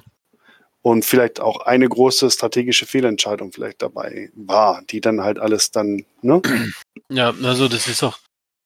Ich glaube, damals war es auch so, dass die Angreifer dann irgendwie die Flinte ins Korn geworfen haben und deshalb einfach so übers Feld marschiert sind. So nach dem Motto ist eh egal. War es nicht. Und es war aber, war aber nicht so. Also es gab schon taktische Möglichkeiten, das anders zu spielen, sag ich mal. Sie haben sie noch nicht Oh. gesehen. Genau das Genau. meine ich, ne? Ja. Und ich habe da jetzt zwei Beispiele aus ähm, sehr äh, großen Kampagnen, die waren noch mal eine Nummer größer. Ich war irgendwann in den 90ern, Mitte der 90ern auf dem Galahad-Manöver. Das waren, das findet, glaube ich, bis heute noch statt. Jetzt vielleicht durch Corona in diesem Jahr nicht. Eine Woche lang Battletech. Damals waren es 80 Spieler und 20 Betreuer sozusagen, Koordinatoren, die halt auch gekocht haben, die Schiedsrichter waren und so weiter und so fort. Und das war auf einem Zeltplatz irgendwo an der Lahn. Und äh, da war es halt so, dass der äh, Davion-Kommandeur ähm, weil er ein sehr defensiver Typ war. Ich glaube, McClellan wäre so das äh, Äquivalent aus dem amerikanischen Bürgerkrieg, ne? am Arsch der Welt seine Truppen äh, gelandet hat, dass sie ewig gebraucht haben, um einzugreifen und ihre Söldner, die wesentlich näher an den Objectives gelandet hatten, waren, inzwischen schon nahezu verheizt waren, bis sie dann eintrafen. Und damit war die Partie oder sag ich mal die Kampagne eine Woche lang schon relativ vorentschieden und zwar ab dem Zeitpunkt, als die Davians so am Arsch der Welt gelandet sind. Und das mhm. ist natürlich blöd für die Leute, die Davian spielen. Und wir Coritas, oder wir haben sehr gelacht. Ne? Also wir waren eigentlich auf, haben die Marks unterstützt bei dieser Kampagne. Ähm, aber im Endeffekt war das in, in, dem Moment, wo diese strategische Fehlentscheidung getroffen wurde, schon das Ding gelaufen. Mhm. Und das ist auch für die Organisatoren ärgerlich. Ne? Und sie können mhm. ja schlecht eingreifen und sagen, sag mal, Junge, was du da machst, ist Quatsch. Ne? Vor allem, wenn er dann vielleicht noch stur ist und sagt, nein, wir machen das jetzt so. Tja, vorbei. Mhm. Ja, wir haben uns auch mal ein Szenario gebaut äh, nach dieser, nach diesem Buch von der Grey Death Legion. Ich weiß jetzt nicht welches das war, wo sie auf diesem Dschungelplaneten sind, den sie quasi befreien müssen. Vertandi. Ja, genau. Und da kommt es auch extrem drauf an, von der Seite her, wie du da, also wie du mal als Grey Death Legion deine ja eigentlich unterlegenen Stellungen baust, um die Kuritas da reinzulocken. Und bei den Kuritas kommt es extrem drauf an, ob du quasi so dämlich bist wie die im Buch oder ja. ob du, ob du deine Schiffe etwas schlauer landest. Ja? ja. Also das, das ist extrem schon abhängig davon, was quasi wie du das Szenario startest, jede Seite, ähm, kann das extrem spannend sein oder extrem frustrierend. Running-Kampagne. Du bekommst dein, Landungs äh, dein Landungsschiff unterm Arsch weggeschossen und Richtig. deine Max verglühen im Orbit. Herzlichen Glückwunsch. Deine drei mhm. Tage sind innerhalb von 20 Minuten dann halt mal frei geworden. Hm. Ja. Ja, äh, Gegenbeispiel jetzt allerdings von einer anderen Kampagne, die ich ja ähm, äh, in Hamburg gespielt hatte. Gott, das war jetzt schon nicht mehr dieses Jahr, sondern letztes Jahr, ne? Mhm, das war um Gottes Willen. Näher anderthalb Jahre, ist schon ah, wieder so lange her. Genau, da hatte ich da mit denen gespielt und äh, die Gegenseite war strategisch in etwa ebenbürtig. Ne? Also die haben auch solide gespielt. Ich bilde mir natürlich ein, dass ich hier als Grand Commander der Kuritisten äh, ein bisschen besser gespielt habe natürlich. Aber am Ende des Tages waren die strategischen Züge nicht die entscheidenden, die über Sieg und Niederlage final entschieden haben. Klar haben sie, würde ich mal sagen, habe ich so ein bisschen die Chancen für uns verbessert. Ich hatte auch ein, zwei Leute dabei, die mich echt super beraten haben. Nochmal vielen Dank dafür. Aber entscheidend war das, was auf der Platte passierte. Und das hat man nachher gesehen, dass ich wahrscheinlich im Schnitt auf der Kurita-Seite ähm, etwas mehr erfahrene Leute hatte, die äh, einfach fitter waren, was so die taktischen Manöver auf der Karte hatten, äh, anging. Und das hat sich dann halt im Laufe der Kampagne immer mehr gezeigt. Aber das ist nicht sofort gekippt, nicht am ersten Tag, sondern erst im Laufe des zweiten Tages. Und das ist dann sozusagen eine sehr befriedigende Kampagne für alle äh, gewesen. Keine Seite hat wirklich fatale Fehler gemacht, alle haben ihr Bestes gegeben, beide Seiten hatten Siege und Niederlagen. Ähm, und eine Seite hat dann halt gewonnen am Ende des Tages. Und zwar nicht jetzt so super überdominant, dass die anderen halt total schlecht dastanden, sondern mit einem soliden Unterschied, aber jetzt halt nicht äh, die anderen halt weggemetzelt. Und das ist dann so der Idealfall eigentlich von so einer Situation. Ja, mhm. aber das funktioniert halt auch nur dann, wenn das einigermaßen balanced ist. Also sowohl von auf strategischer Ebene als auch von, von, den, von den Streitmächten, die man gegeneinander hetzen kann. Genau. Und wenn beide Seiten es ernst nehmen, aber nicht zu ernst. Mhm. Gentleman Agreements, äh, vernünftige, weil am Ende des Tages alle Spieler sollen Spaß haben, auch die unterlegene Seite. Es geht nicht hier darum, um irgendwelche realen Krieger an der Platte auszufechten und den anderen niederzumachen. Man muss sich in die Augen gucken, man muss sich die Hand geben. Beide Seiten sollen Spaß haben. Und ich bin auch sehr offensiv bei der Kampagne drangegangen. Ich hätte sicherlich mit strategischen Entscheidungen, wenn ich ein bisschen defensiver gezogen hätte, zwischendurch ein vom Punktewert besseres Ergebnis erzielt, aber meine Spieler hätten weniger Spaß gehabt. Das ist etwas, was ich erst lernen musste. Früher war ich total fixiert darauf, äh, nach Punkten maximal zu gewinnen, um zu zeigen, was für ein toller, taktisch, strategischer Hecht ich bin. Das hat mal funktioniert, mal nicht. Ne? Nicht immer sind die Würfe für dich und nicht immer hast du die Mitspieler dabei, aber was du tendenziell dadurch eher tust, den Leuten, äh, die an der Platte sind, ein bisschen das Spiel vergällen. Und darum geht's ja eigentlich, dass wir miteinander Spaß haben. Genau. Und da muss man sich hintasten. Genau, das muss ich auf Hm. die harte Tour lernen. Die Frage, was mich jetzt immer stellt, ist, wenn wir eine Kampagne oder Szenario haben, die ähm, auf eine historische, also Battletech-historische Sache fußt. Mhm. Wenn ich jetzt aber sage, okay, ich möchte jetzt zum Beispiel diese dynamische Kampagne machen mit ei- eine, eine Seite landet irgendwo und äh, ich schaue es mir dann mal an, ähm, wa- was ich habe, was der hat. Wie suche ich mir aus, was wer hat? Weil äh, ich kann doch einfach sagen, okay, ich nehme einfach 500 Atlas, Atlasse mit und gut ist. Punktewerte, also gibt's ja verschiedene Values. Du kannst, also der Klassiker ist nach Tonnage, aber Tonnage ist relativ schlecht geeignet, meiner Meinung nach, weil ein 60 Tonnen Quickdraw ist nicht mit einem 60 Tonnen Awesome vergleichbar. Ne? Mhm. Hm. Ein 80 Tonnen Charger ist nicht mit einem 80 Tonnen Awesome vergleichbar, vom Kampfwert her.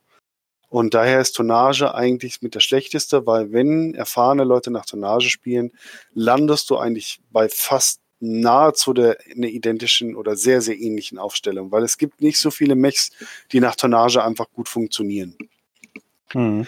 Zumindest nicht, wenn du unbedingt gewinnen willst. Wenn du nach Flair spielst und sagst, ich spiele halt gerne einen Marauder 3R wie ich, dann scheiß drauf, ne? Dann kannst du auch die 15 dafür ausgeben.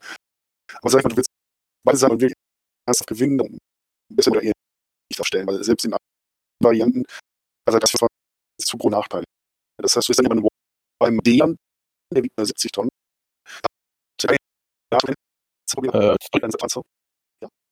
Äh, du leckst gerade nur bei mir oder bei euch auch? Ich bin noch. Schau, Oh ja, okay. ich tue nicht, nicht drunter. Da ist-. Ich, ich mir da kurz an. Ja, also ich immer Marge zu spielen. Ähm, der nächste, das ist der Umstieg.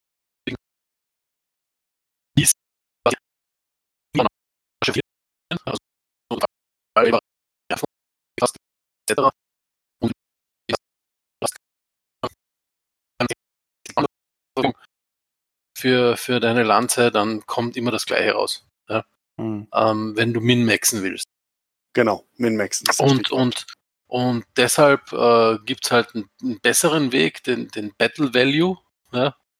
Ähm, also da wird quasi jedem Mac sein Battle Value zugewiesen. Gibt es sehr gute vorgegebene Werte dafür. Ja? Und ähm, dann sagt man eben, eine Seite, also beide Seiten kriegen so und so viel Battle Value zur Verfügung und dann kannst du es quasi aussuchen. Dann kommt meistens was, also wesentlich gebalancederes raus, wie wenn du nach Tonnage spielst. und gemischteres, sagen wir es mal so. Ne? Genau, und Also- viel gemischteres. Battle Value ist nicht perfekt. Ich würde auch nicht sagen sehr gut. Ich würde sagen, schon gut auf jeden Fall. Es gibt auch Argumente dagegen. Aber die, die Auswahl an Mechs ist viel größer und vor allem du kannst es halt auch interessanter gestalten für alle Beteiligten. Genau, ich erinnere dran, ich glaube, wir haben, wir hatten ein Szenario, wo wir nach Battle Value aufgestellt haben und, und Story und ich sind auf die, auf die blöde Idee gekommen, ähm, drei Panther mitzunehmen, die für Lightmax einen scheiß Battle Value haben. Ja. Und das waren unsere vollen Bringer-Max. Also ist, man kann dann wirklich ähm, eben ungewöhnliche Macs aufstellen, die, weil man eben mehr davon hat. Ja, also Genau. Mhm. Was meinst du mit mehr davon haben? naja, Ja, also ich, ich kann ja mein, mein Battle Value quasi ausfüllen. Und wenn ich jetzt dann, sage ich mal, den Min-Max besten Mac hernehme, ähm, keine Ahnung, wie du eben sagst, Atlas hat ein riesiges Battle Value und ich krieg vielleicht, keine Ahnung, drei Atlas. Und mein Gegner nimmt halt, sage ich, vom Battle Value viel schwächere Macs und nimmt halt, keine Ahnung, vier Panther, fünf Hunchbacks oder sowas, ja. Dann werden meine drei Atlas wahrscheinlich auch aufs Maul kriegen. Mhm. der Klassiker bei Szenarien und auch bei Kampagnen ist auch mal auswürfeln. Also ganz platt gibt es sogenannte äh, Hauswürfellisten für leichte, mittelschwere, schwere und überschwere Mechs. Ne? Und dann wird gesagt, äh, du hast jetzt äh, vier Lanzen zur Verfügung, davon sind zwei leicht, eine mittel und eine schwer. Und dann würfel mal. Und wenn du Pech hast, dann hast du echt eine totale Gurkentruppe, die vor allem null ho homogen dabei ist. Also irgendwie, keine Ahnung, Zikada und Handspeck in der mittelschweren Lanze. Kann Mhm. auch irgendwie funktionieren, aber ich sag mal, würde ich jetzt als Militärtakter, also als Kommandant nicht aufstellen, weil die Zikade wird die ganze Zeit durch den Handspeck gebremst und kann ihren größten Vorteil nur im Gefecht, im direkten Gefecht ausspielen, aber sonst halt gar nicht. Mhm. Oder du hast halt vier Zikaden und auf der anderen Seite stehen vier Wolverine-Marek-Versionen. Da wünsche ich dir viel Spaß bei dieser Paarung. Und äh, das ist halt, ja, die Mark Wolverine ist eine der besten, wenn nicht sogar der beste mittlere, äh, mittlere Mech auf 30-25er Tech. Und die Cicada ist die, der kampfschwächste mittlere Mech mit seinen 40 Tonnen und Papierpanzerung und ein Medium Laser und zwei Small. Mhm. Ein Medium, zwei Small. Grandios. Ein Medium, zwei Small. ja, das ist nicht so viel. Und ähm, das, das ist halt einfach so, dieses Auswürfeln, das verstärkt diese Glückskomponente noch mehr. Was mache ich hingegen? Entweder mache ich Battle Value ähm, von vornherein, aber das finde ich eher ein bisschen schlecht. Ich gucke mir an, was habe ich in Figuren? Was würde ich denn als Einheit, als Kommandeur aufstellen würden? Was ergänzt sich ganz gut? Zum Beispiel bei mittleren Mechs ähm, entweder eine Mischung aus bodengebundenen und sprungfähigen oder eine reine Springerlanze, eine 5-8er oder 6-9er Lanze, vielleicht 6-5, äh, 6-9 und 5-8 auch noch gemischt. Das ginge auch noch. Aber jetzt ein 4-0er, äh, 4-6er und ein 6-9er würde ich jetzt nicht mischen. Also sehr unterschiedliche Laufgeschwindigkeiten würde ich jetzt eher nicht mischen. Mhm. Und dann gucke ich, dann packe ich die im Battle Force äh, äh, in dieses Tool rein ähm, ähm, von Skunk Software Works, ne? Battle Balancer oder wie heißt er? Nee, Master Units? Nee, nee, nicht, nee, nee das, das ist ja, äh, warte mal. Es ist wie Force Balancer oder so heißt er. Habe ich gestern noch oder vorgestern noch äh, benutzt, ey, das gibt's ja gar nicht. Also du packst praktisch deine, ähm, du sagst, welche Max du hast und dann mischt er das praktisch durch. Nee, gar Genau. nicht. Also Force Balancer, da suchst du halt von beide Seiten halt die Mechs aus, die du haben willst und dann berechnet er gleich den, den, den, den äh, Combat Value oder den Battle Value und dann kannst du auch noch Pilotenskills eingeben und dann kriegst du unten unterm Strich die Summe, wie viel du hast und wie viel dann die Gegenseite hast. Und dann nähere ich sozusagen beide Seiten halt ungefähr an, so dass sie dann auch Sinn ergeben. So habe ich es auch am Samstag gemacht für das Misery-Szenario. Ähm, hat im Endeffekt sind äh, vom, vom Battle Value beide Seiten gleich aber die Kuritas haben mehr Tonnage. Liegt Mhm. einfach daran, dass die Angreifer, die Vostragoner, ein paar coolere Varianten haben als äh, die, die Kuritisten. Dafür haben sie haben die Kuritisten halt ein paar mehr Panzerungsplatten im Endeffekt und eigentlich auch ein bisschen mehr Waffenpower. Mhm. Äh, Und man muss, man Szenario- muss auch Ja? ganz kurz vielleicht an- der Stelle möchte ich auch einwerfen. Viele Leute kommen ja aus den Computerspielen jetzt zu Battletech, zum, zum Boardgame. Und genau, ja, also tendieren vor allem, sag ich mal, MBO-Spieler zu, die falschen Macs auszuwählen. Wenn man darf nicht veröffentlichen, weil das Spiel einfach auf, diesen 12 ähm, Kampf mit äh, mal, Bogen hört hingreifen, ja, hat mit Battletech auf der Platte nichts zu tun. Und die Macs funktionieren ganz anders. Mhm. Korrekt. Also Vulkan ist scheiße. Den spielt man nicht. naja, Vulkan Genau. 5T, der, der taugt was, ne? aber es ist eine Variante wieder. Aber der Standard Vulkan 2T, der ist einfach kacke. Ne? Mhm. Mhm. Und ähm, das ist halt so natürlich, da, da geht's ein bisschen auseinander. Wir spielen ja in der Regel mit Stockmax beziehungsweise offiziellen Varianten nur, weil wenn du anfängst zu customizen, da lassen sich einfach zu fiese Sachen machen und das macht am Ende dann gar keinen Spaß mehr. Vor allem, du weißt ja auch nie, was der Gegner da drin hat. Es geht ja auch, überleg mal, du spielst eine Partie Schach und du hast keine Ahnung, wie die Dame zieht oder wie der König spielt. Auf einmal springt die Dame und der König äh, zieht äh, diagonal. Dann denkst du auch, what the fuck, ne? Und das ist halt dieses Merken, welcher Mech dann was kann. Äh, das ist allein wahnsinnig. Deswegen, der Vergleich mit Schach ist schon ganz gut. Und es gibt eh schon wahnsinnig viele Variablen im Spiel. Wenn du noch mehr reinpackst, irgendwann wird's dann zu viel. Genau, Mhm. man, man sollte möglichst ein und, äh, zum Beispiel auf ein und derselben Tech äh, das Ganze zusammenstellen. Ja, Mhm. asymmetrisches Tech wie Klang gegen Indersphäre ist schwer zu Mhm. balancen. Ja. Was ich noch sagen wollte, ist für die, die es jetzt noch nicht so genau wissen, wenn äh, Olli oder Hoshi oder ohne 464 oder 585 oder so sagen, also vier gehen, sechs äh, rennen, vier springen. Also das ist praktisch mal die. Geschwindigkeit, wie sich der Gegner vorkommt. Erst gehen, rennen und dann springen. Genau. So, Auf das- den Hexfeldern, auf unseren heiligen Papierbögen. Genau. So ist es. Oder aus äh, Ollis heiligen Fahnenstoff. Ja, genau, genau, genau. Ich habe auch jetzt welche aus abwaschbarem Neopren, egal. Uh, Das heißt, man darf Getränke auf der Platte haben. Ja, kannst Ja, Tsunami machen, wenn du willst. gut, aber die Oh. Figuren äh, werden dann trotzdem erstmal getauft. Ne? Mhm. Und die Bases. hm. Man musste dann trotzdem erstmal das ganze klebrige Zeug wieder wegmachen. Also ich bin Also nur Wasser. Äh, Getränke nicht an der Platte, auch nicht Wasser. Genau. Und dann später die Blutspritze runterzuwischen, ist auch nicht gut. Okay. Genau. nee, also das ist, das ist eine Methode, also die ich, Force Balancer, ich habe dir den Link hier, äh, Ike, auch gerade schon mal Mhm. reinkopiert, ne?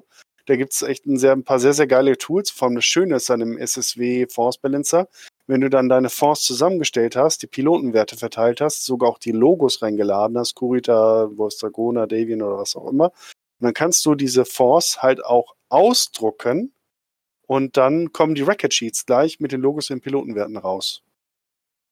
Das heißt, du musst die nicht einzeln noch raussuchen, sondern alles in einem Badge sofort ausdrucken. Das ist super praktisch. Kostet nichts, das. Tool. ähm, wa was lade ich da jetzt genau rein? Ich muss also schon selber meine Armeen auseinander dividieren. Sagen, der hat die, die Armee hat die Leute oder wie? Du packst Äh. den Fundus mal da rein. Ja. Alles. Alles, was ich an Figuren habe. Nein, nur die, die du aufstellen möchtest. Ja, Ja. also für beide Seiten aber. Genau. Genau. Okay. Und dann sagt er, hieraus mache ich dir jetzt, dass ungefähr gleich das Battle Value verteilt ist. Nee, er, er zeigt dir unten an, was halt, er berechnet es automatisch. Ne? Und das heißt, das ist eine Zoom-Funktion, eine ganz simple. Und er hat Mhm. halt in der Datenbank jede Variante hinterlegt, die es so gibt. Und aus der kannst du wie aus, der, aus dem Kartenmenü beim, beim, beim, im Restaurant halt aussuchen, à la carte. Und dann sagst du ja, was weiß ich, zwei Katapult C1, äh, ich will noch einen Panther 9R. Ah, okay, also ich, ich, ich pack meine, meine, nehme also pro Seite lade ich das einmal rein und dann sage ich, kann ich daraus sagen, okay, ich möchte jetzt aus den Figuren folgende Varianten haben. Und dann Genau. druckt er mir daraus das raus. Okay. Also Wenn jetzt dann- nicht, ich pack alles rein und er macht mir daraus ein Szenario so, so eine Art. Nicht, dass ich wüsste. Nee, es gibt tatsächlich auch Force Balancer. Ich glaube, irgendwo gibt es Preset-Szenarien, die man auch laden kann, wo man es dann einfach nur lädt und dann kann man es ausdrucken, meine ich mal gesehen zu haben. Bin ich mir aber jetzt Mhm. gerade nicht 100% sicher. Aber grundsätzlich ist es halt total praktisch, weil du es halt nicht handschriftlich machen musst auf dem Zettel. Du musst nicht alles von einem Taschenrechner oder zusammenrechnen, sondern macht das alles für dich. Mhm. Und auch wenn du die Pilotenwerte veränderst, Standard ist ja ein 4 Gunnery, 5 Piloting. Du machst dann auf einmal 3 Gunnery und 4 Piloting dann daraus. Erhöht er dann halt entsprechend den Battle Value von äh, deinem, äh, von deiner Figur, Mhm. der Mech. Genau. Musst du vorher festlegen, später ist das halt blöd. Genau. Also das ist schon ein sehr vom kostenloses kleines Tool, äh, Java basiert, wenn ich mich nicht irre. Also es geht schon echt gut. Und da gibt es eine ganze Reihe von. Also ich habe diesen ähm, Battle Force Balancer, den benutze ich da sehr, sehr regelmäßig. Und dann jetzt natürlich die Sache, dann hat man die, äh, das Szenario, die Kampagne am Laufen. Und dann werden einem die Lieblingsblechkrieger äh, dann auf einmal beschädigt oder zerstört. Oh. Genau. Dazu gibt es im Prinzip bei den, bei dem, äh, bei den vorgefertigten Szenariobüchern gibt es dann halt im Vorfeld äh, da spezifische Regeln, die sagen, wie, wie man in so, solchen Fällen verfahren sollte. Äh, der Klassiker, zerstört ist zerstört. Da kann man nicht viel machen. Äh, Mhm. Aber beschädigt äh, gibt es halt, da, also das ist wirklich ganz unterschiedlich. Manche äh, setzen dann für bestimmte Runden aus, andere sagen dann, äh, pff, musst du jetzt nochmal eine Auswertung machen auf dem Datenbogen. Wenn der, wenn da noch ein bisschen was von vorhanden ist, dann, dann darfst du den später wieder einsetzen oder der wird halt eingedampft. Ähm, das kann man beliebig detailliert machen. Also ich glaube, in der allerersten äh, Version vom, vom MacWarrior Companion äh, konntest du, glaube ich, bis auf die Stunden genau ausrechnen, wie lange jetzt der arme Techniker braucht, um den wieder herzurichten. Also da konntest du ein halbes Ingenieursstudium draus machen. Ja, definitiv. Gerade beim, beim MacWarrior RPG, glaube ich, und, und da war das alles minutiös bis auf halbe Stunde runter mit Panzerung austauschen und so weiter. Ne? Also das war nicht so, da war ich am Anfang ziemlich enttäuscht, weil ich dachte, na geil, jetzt aus dem Gefecht raus und dann reparierst du mal so eben. Und dann wurde mir klar, was so eben bedeutet. dass der dann mal so 24 Stunden lang weg ist und selbst wenn es gut lief und er nur ein paar Tonnen Panzerung verloren hatte, war er für mehrere Stunden dann nicht verfügbar. Und da ja eine Runde zehn Sekunden dauert, sind äh, so zwei, drei Stunden schon ziemlich viele Runden. Mhm. Mhm. Also da kann man natürlich Hausregeln oder vereinfachte Regeln benutzen. Zum Beispiel bei Alpha Strike, der, der Chaos-Kampagne, der dynamischen, ist es halt so, dass du nachher für jeden Mech, der abgeschossen wurde, einmal würfelst, ob der noch äh, äh, auch zum Beispiel wieder repariert oder gesalvaged werden kann, also äh, erbeutet und wieder zusammengeflickt. Ne? Mhm. Und ich weiß nicht mehr genau, was es war, ob es 10, 11, 12 gewesen ist oder höher, ne? also mit 2W6. Da gab es auf jeden Fall Regeln in diesen dynamischen Kampagnen, wie du mit abgeschossenen Mechs dann nachher umgehst und äh, wie schnell, äh, ich glaube, so defekte oder beschädigte Mechs haben per se dann am nächsten Gefecht nicht teilnehmen können oder mussten in dem Zustand eingesetzt werden, in dem sie halt am Ende des vor, vorangegangenen Gefechts dann halt waren. Ne? Und äh, das ist aber relativ simpel gehalten und ich finde, das muss man auch nicht übertreiben. Also Mhm. dieses bis auf die Platte genau, das macht die Leute nur wahnsinnig und das dient auch nicht dem Spiel. Und hier wieder echt denkt an, was den Spielspaß bedeutet. Wenn euch ihr den Spielspaß daraus zieht, alles so minutiös wie möglich zu machen, um es möglichst rea realistisch zu gestalten, dann ist das euer Weg. Aber dann sollten auch bitte alle damit einverstanden sein. Oder ihr sagt, nee, uns ist das auf der Platte wichtig, das andere ist so ein bisschen Unterfütterung, es soll der Sache dienen, dann eine vereinfachte Version davon nehmen. Also, ich bin auch äh, hundertprozentig derselben Meinung. So, so maximaler Detailgrad, den kann man sich, äh, wenn man möchte, fürs Roleplay aufheben, weil da hat man keine zwei Kompanien oder Kom Bataillone auf beiden Seiten, sondern da hat man, da möchte man ja gerade Liebe fürs Detail entwickeln.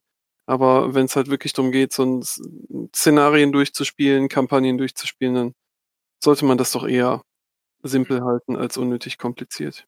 Genau. Bei RPG kann man dann mehr Tiefe reinbringen. Dann hat man Genau. trotzdem eine Amazone, die den Gong läutet. Ja, und das, das macht auch Spaß. Also wenn du dann anfängst, ähm, wir haben es ja auch gemacht, Icke, mit Mhm. einer Lanze, mit der ganzen Logistik dahinter, mit, mit äh, Ersatzteilen und mit Mechanikern und so weiter. Das gibt dem Spiel eine ganz andere Tiefe. Und vor allem, das ist Mhm. jetzt nur für Mechs, wenn du noch Fahrzeuge und Infanterie dabei hast, wenn du vielleicht sogar auch Personalzeug, sowas auch magst, also fast schon Managerspiel draus machst, mit Luftraumjägern und mit Landungsschiffen. Also das Spiel kann ganz ungeahnte Dimensionen erreichen, wenn man das Mhm. denn möchte. Ja, das ist, du brauchst dann halt jemanden, der das mag und dann ist es, kann es schwierig werden, wenn das dann abgleitet, dass du den einigen, den, den Chef der Kompanie, der das mag, der das organisieren mag, der da viel Spaß hat, aber die anderen sitzen dann halt eine halbe Stunde rum und denken sich, ja, schön und nu? Ist dann auch blöd. Also man muss sich immer die Leute suchen, die da so das Ähnliche wollen. Genau, die das Ähnliche wollen. Das ist entscheidend. Mhm. Okay, dann ähm, ist es egal, ob Klassik oder Alpha Strike? Sind da nur die Spiele anders? Oder Für die Szenarien? Anzahl? Ja. Ich würde Naja. sagen, ist eigentlich egal. Ja? Also, ich, das ich, ist ich, der, ist halt, der, Alpha Strike ist halt ein anderes Spielsystem. Vielleicht sollte man kurz sagen, was Alpha Strike ist. Ähm, bei Alpha Strike ähm, hast halt im Gegensatz zu, also ist genauso rundenbasiert, also es ist kein, jetzt kein, keine komplette Abkehr vom, vom rundenbasierten Spielen, aber du hast halt keine, die heißgeliebten Hexfelder sind weg. Ähm, und du hast halt mehr, ähm, sag ich mal, Sichtprobleme und Entfernungsprobleme. Also du hast wirklich nach, musst wirklich nachmessen quasi. Dafür gibt's weniger, also gibt's keine Trefferzonen etc. Das heißt, das Spiel per se ist schneller als Classic Battletech. Und ja, also und wie du jetzt die Szenarien spielst, weil Alpha Strike hat ja trotzdem in sich dieses Balancing, sage ich mal, ja, weil die die Mechs haben ja trotzdem äh, Battle Value quasi. Ähm, sie haben jetzt zwar keine eigenen Waffensysteme, also haben sie schon, aber das wird alles quasi zusammengefasst. Und ähm, du hast ja trotzdem das Battle Value dieses Mechs und kannst trotzdem sehr taktisch spielen damit. Ja.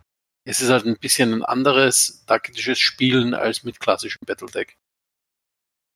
Ja, und du solltest deine Mechs weniger lieb gewinnen. Ne? Also das, der Nachteil ist, dass du der einzelne Pilot weniger Gewicht hat, weil du hast einfach nur eine Attacke pro Mech ähm, pro Runde und äh, du hast halt nur eine sehr begrenzte Anzahl von Punkten. Und durch die große Anzahl der, der Mechs fallen die Maschinen auch wesentlich schneller um, weil, sag mal, du hast acht Punkte oder sag mal, sechs Punkte Panzerung und vier Punkte intern. So, und dann macht ein feindlicher Mech drei oder vier Punkte Schaden. So, und dann hau mal drei, vier, fünf Mechs auf dich drauf und ein bisschen eine Runde weg. Das passiert im Classic Battletech eher sehr selten. Ich habe zwar schon mal einen Atlas in einer Runde fallen sehen, aber da hat auch eine komplette Kompanie drauf geschossen. Ähm, das hat funktioniert. Ähm, aber das passiert im Classic selten und das heißt, du hast viel mehr Möglichkeiten mit deiner Figur zu spielen äh, und das auch vom Rollenspieltechnischen her. Und da kommen wir auf die MacWarrior vierte Edition, die ja auch noch diese geilen Perks mitbietet, Mhm. äh, mit denen du halt viel mehr machen kannst, sozusagen mit deinem Piloten, statt einfach nur äh, vier Bewegungspunkte nach vorne und dann schieße ich meine Waffen, berechne meine Hitze und dann gehe ich noch in den Nahkampf so ungefähr. Ne? Sondern du kannst wirklich auch entscheiden, wie du deine äh, Glückspunkte einsetzt, ob du vielleicht noch mal zielst, äh, speziell, um einen besseren Schuss zu haben in der nächsten Runde, ob du irgendwie, keine Ahnung, äh, bestimmte Lokationen damit noch anziehen willst oder sowas, ne?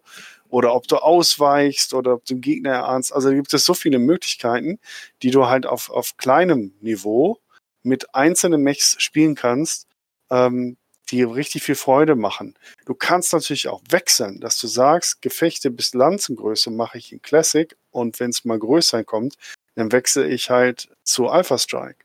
Aber wie gesagt, auch hier wieder der Nachteil, dann nicht traurig sein, wenn dein heißgeliebter Mechkrieger äh, im konzentrierten Feuer von einer kompletten Kompanie dann untergeht, innerhalb von kürzester Zeit.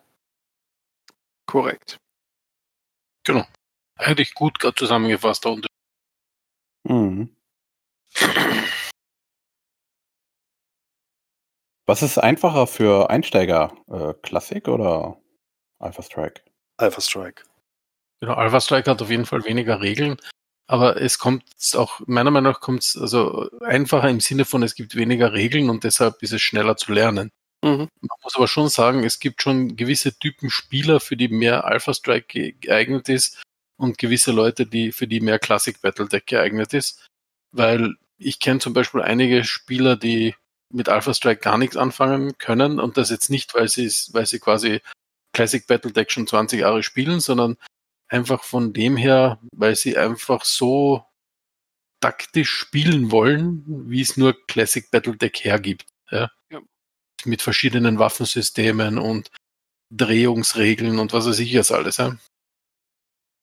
Und das ist, das ist einfach ein anderes Spielen. Ja? Und dem einen gefällt das besser, dem anderen das. Ja, also ich muss sagen, ich mag beides ganz gern. Ähm, mir hat auch die, die Sondervariante, die Story mal gemacht hat, ganz gut gefallen, wo wir quasi Ah, ja. Classic Battletech mit Alpha Strike sogar gemischt haben. Also, also ich glaube, wir hatten Bewegungsregeln und, und Schussregeln von Alpha Strike, aber Waffensysteme von Classic oder so, Ja, genau. habe. Ja.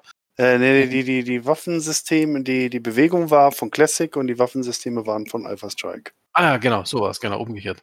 Ja, Und- ähm, und- hatte den Hin- ja, okay, erzähl weiter, dann sage ich den Hintergrund. Und, und auch das war, also hat, war gerade für die Kampagne, die wir damals gespielt haben, am, ja, am Chapter-Treffen, super geeignet, weil ähm, wir mussten ja auch was weiterbringen, weil wir, wir hatten endlich Zeit. und und ähm, damit haben wir die Kampagne dann auch super durchgekriegt. Also hat, hat sehr viel Spaß gemacht. Mhm.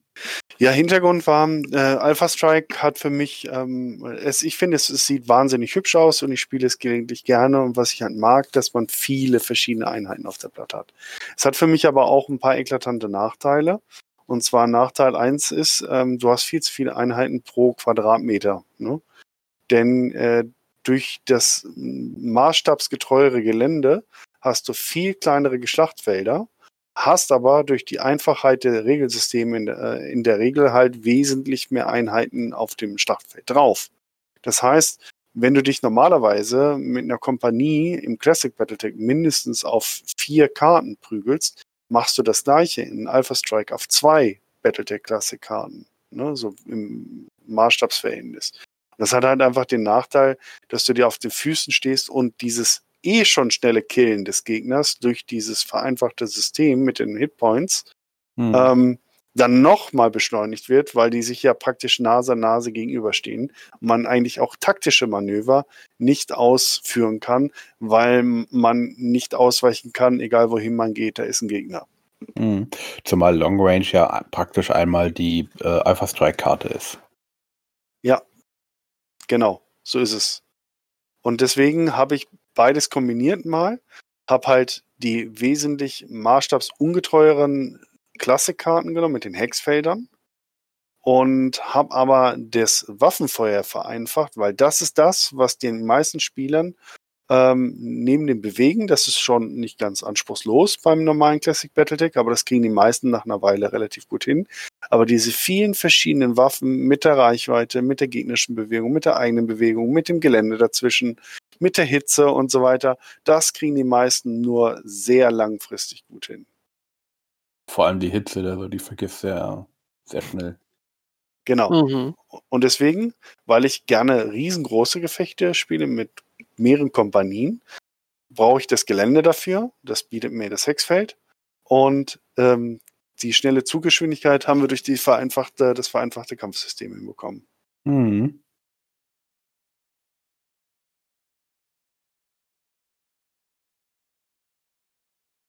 Ja, das fand ich ganz, äh, fand ich auch ganz, ganz gut, muss ich sagen, so im Nachhinein. Äh, okay. Der eine Bot ist uns gerade nur äh, davon gelaufen. Wir haben aber zum Glück noch einen zweiten. Gott sei Dank.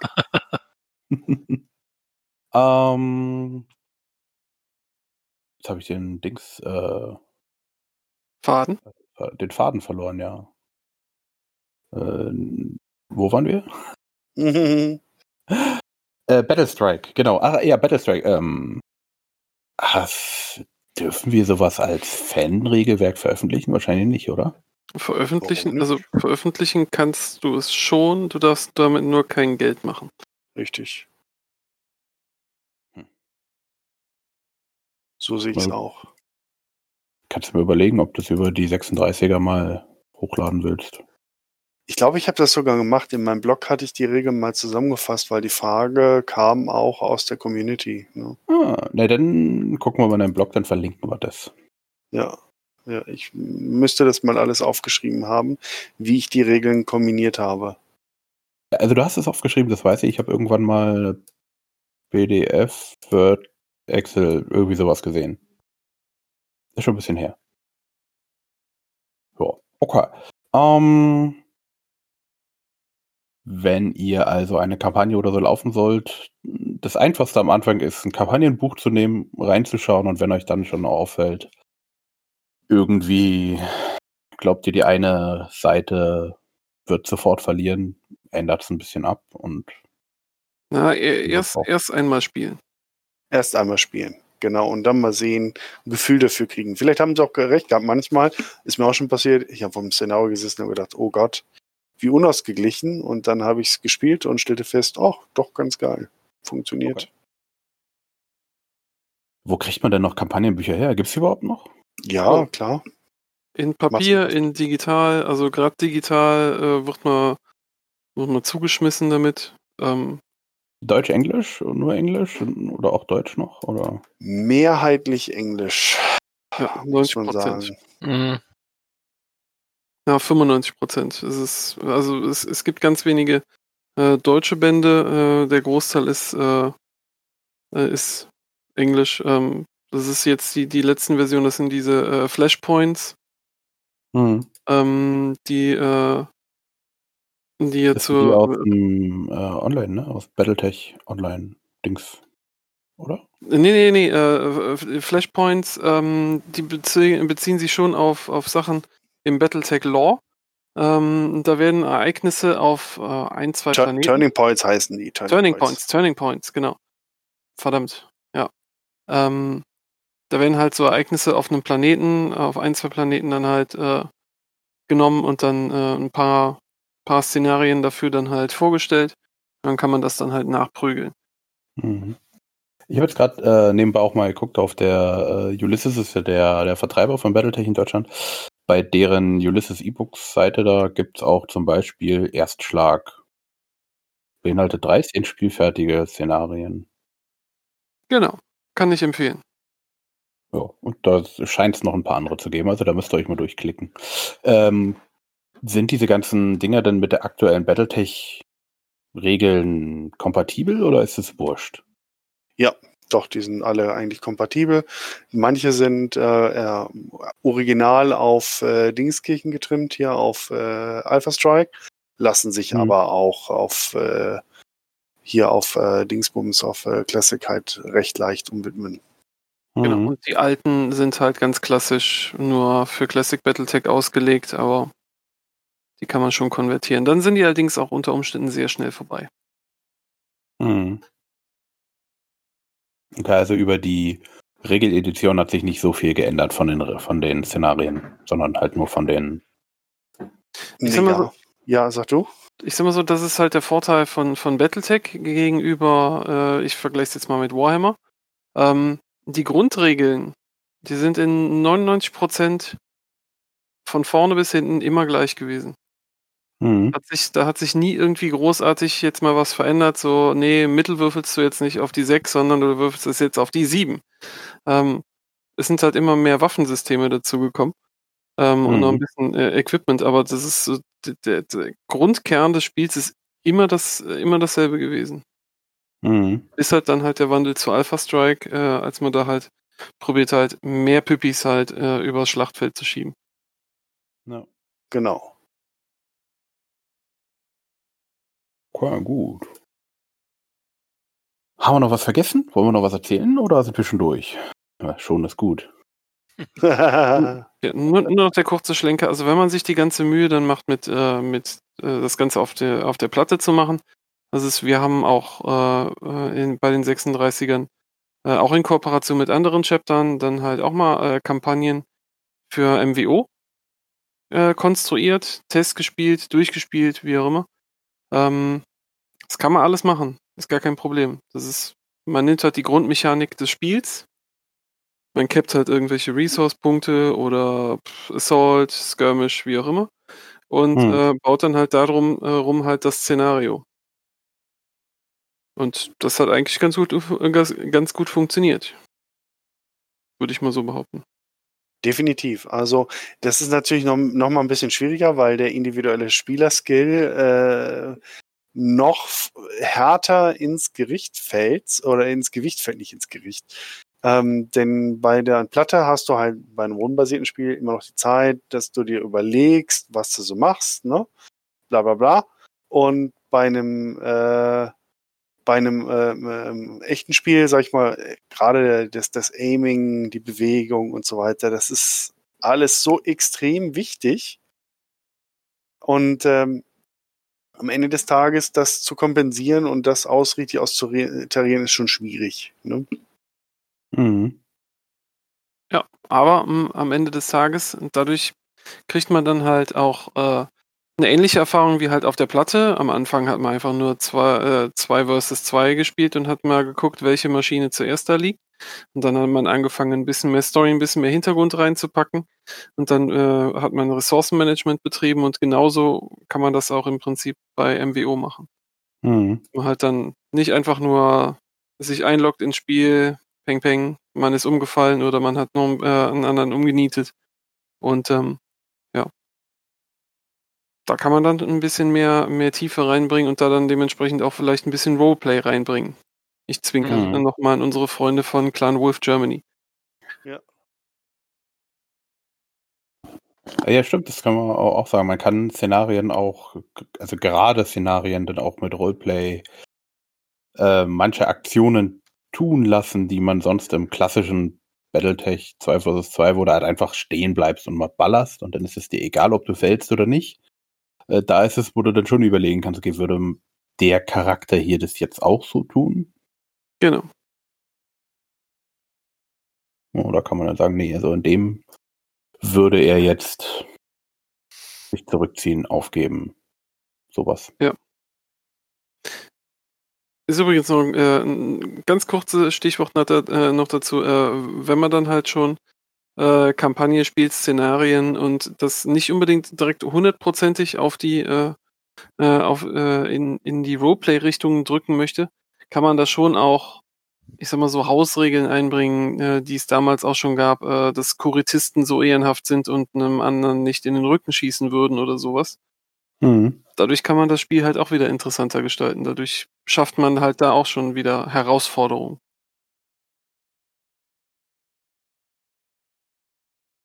Ja. Also einfach kreativ werden. Ja. Hab keine Angst, macht was Spaß macht. Genau. Genau. Gut, dann würde ich sagen, noch eine Ergänzung. Nö, eigentlich nicht. Nö, haut hin.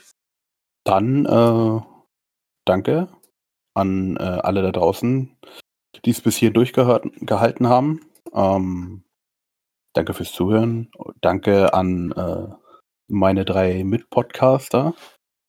Vielleicht habe ich doch noch ein Schlusswort. Mhm. Für mich sind Szenarien und Kampagnen Creme de la Creme.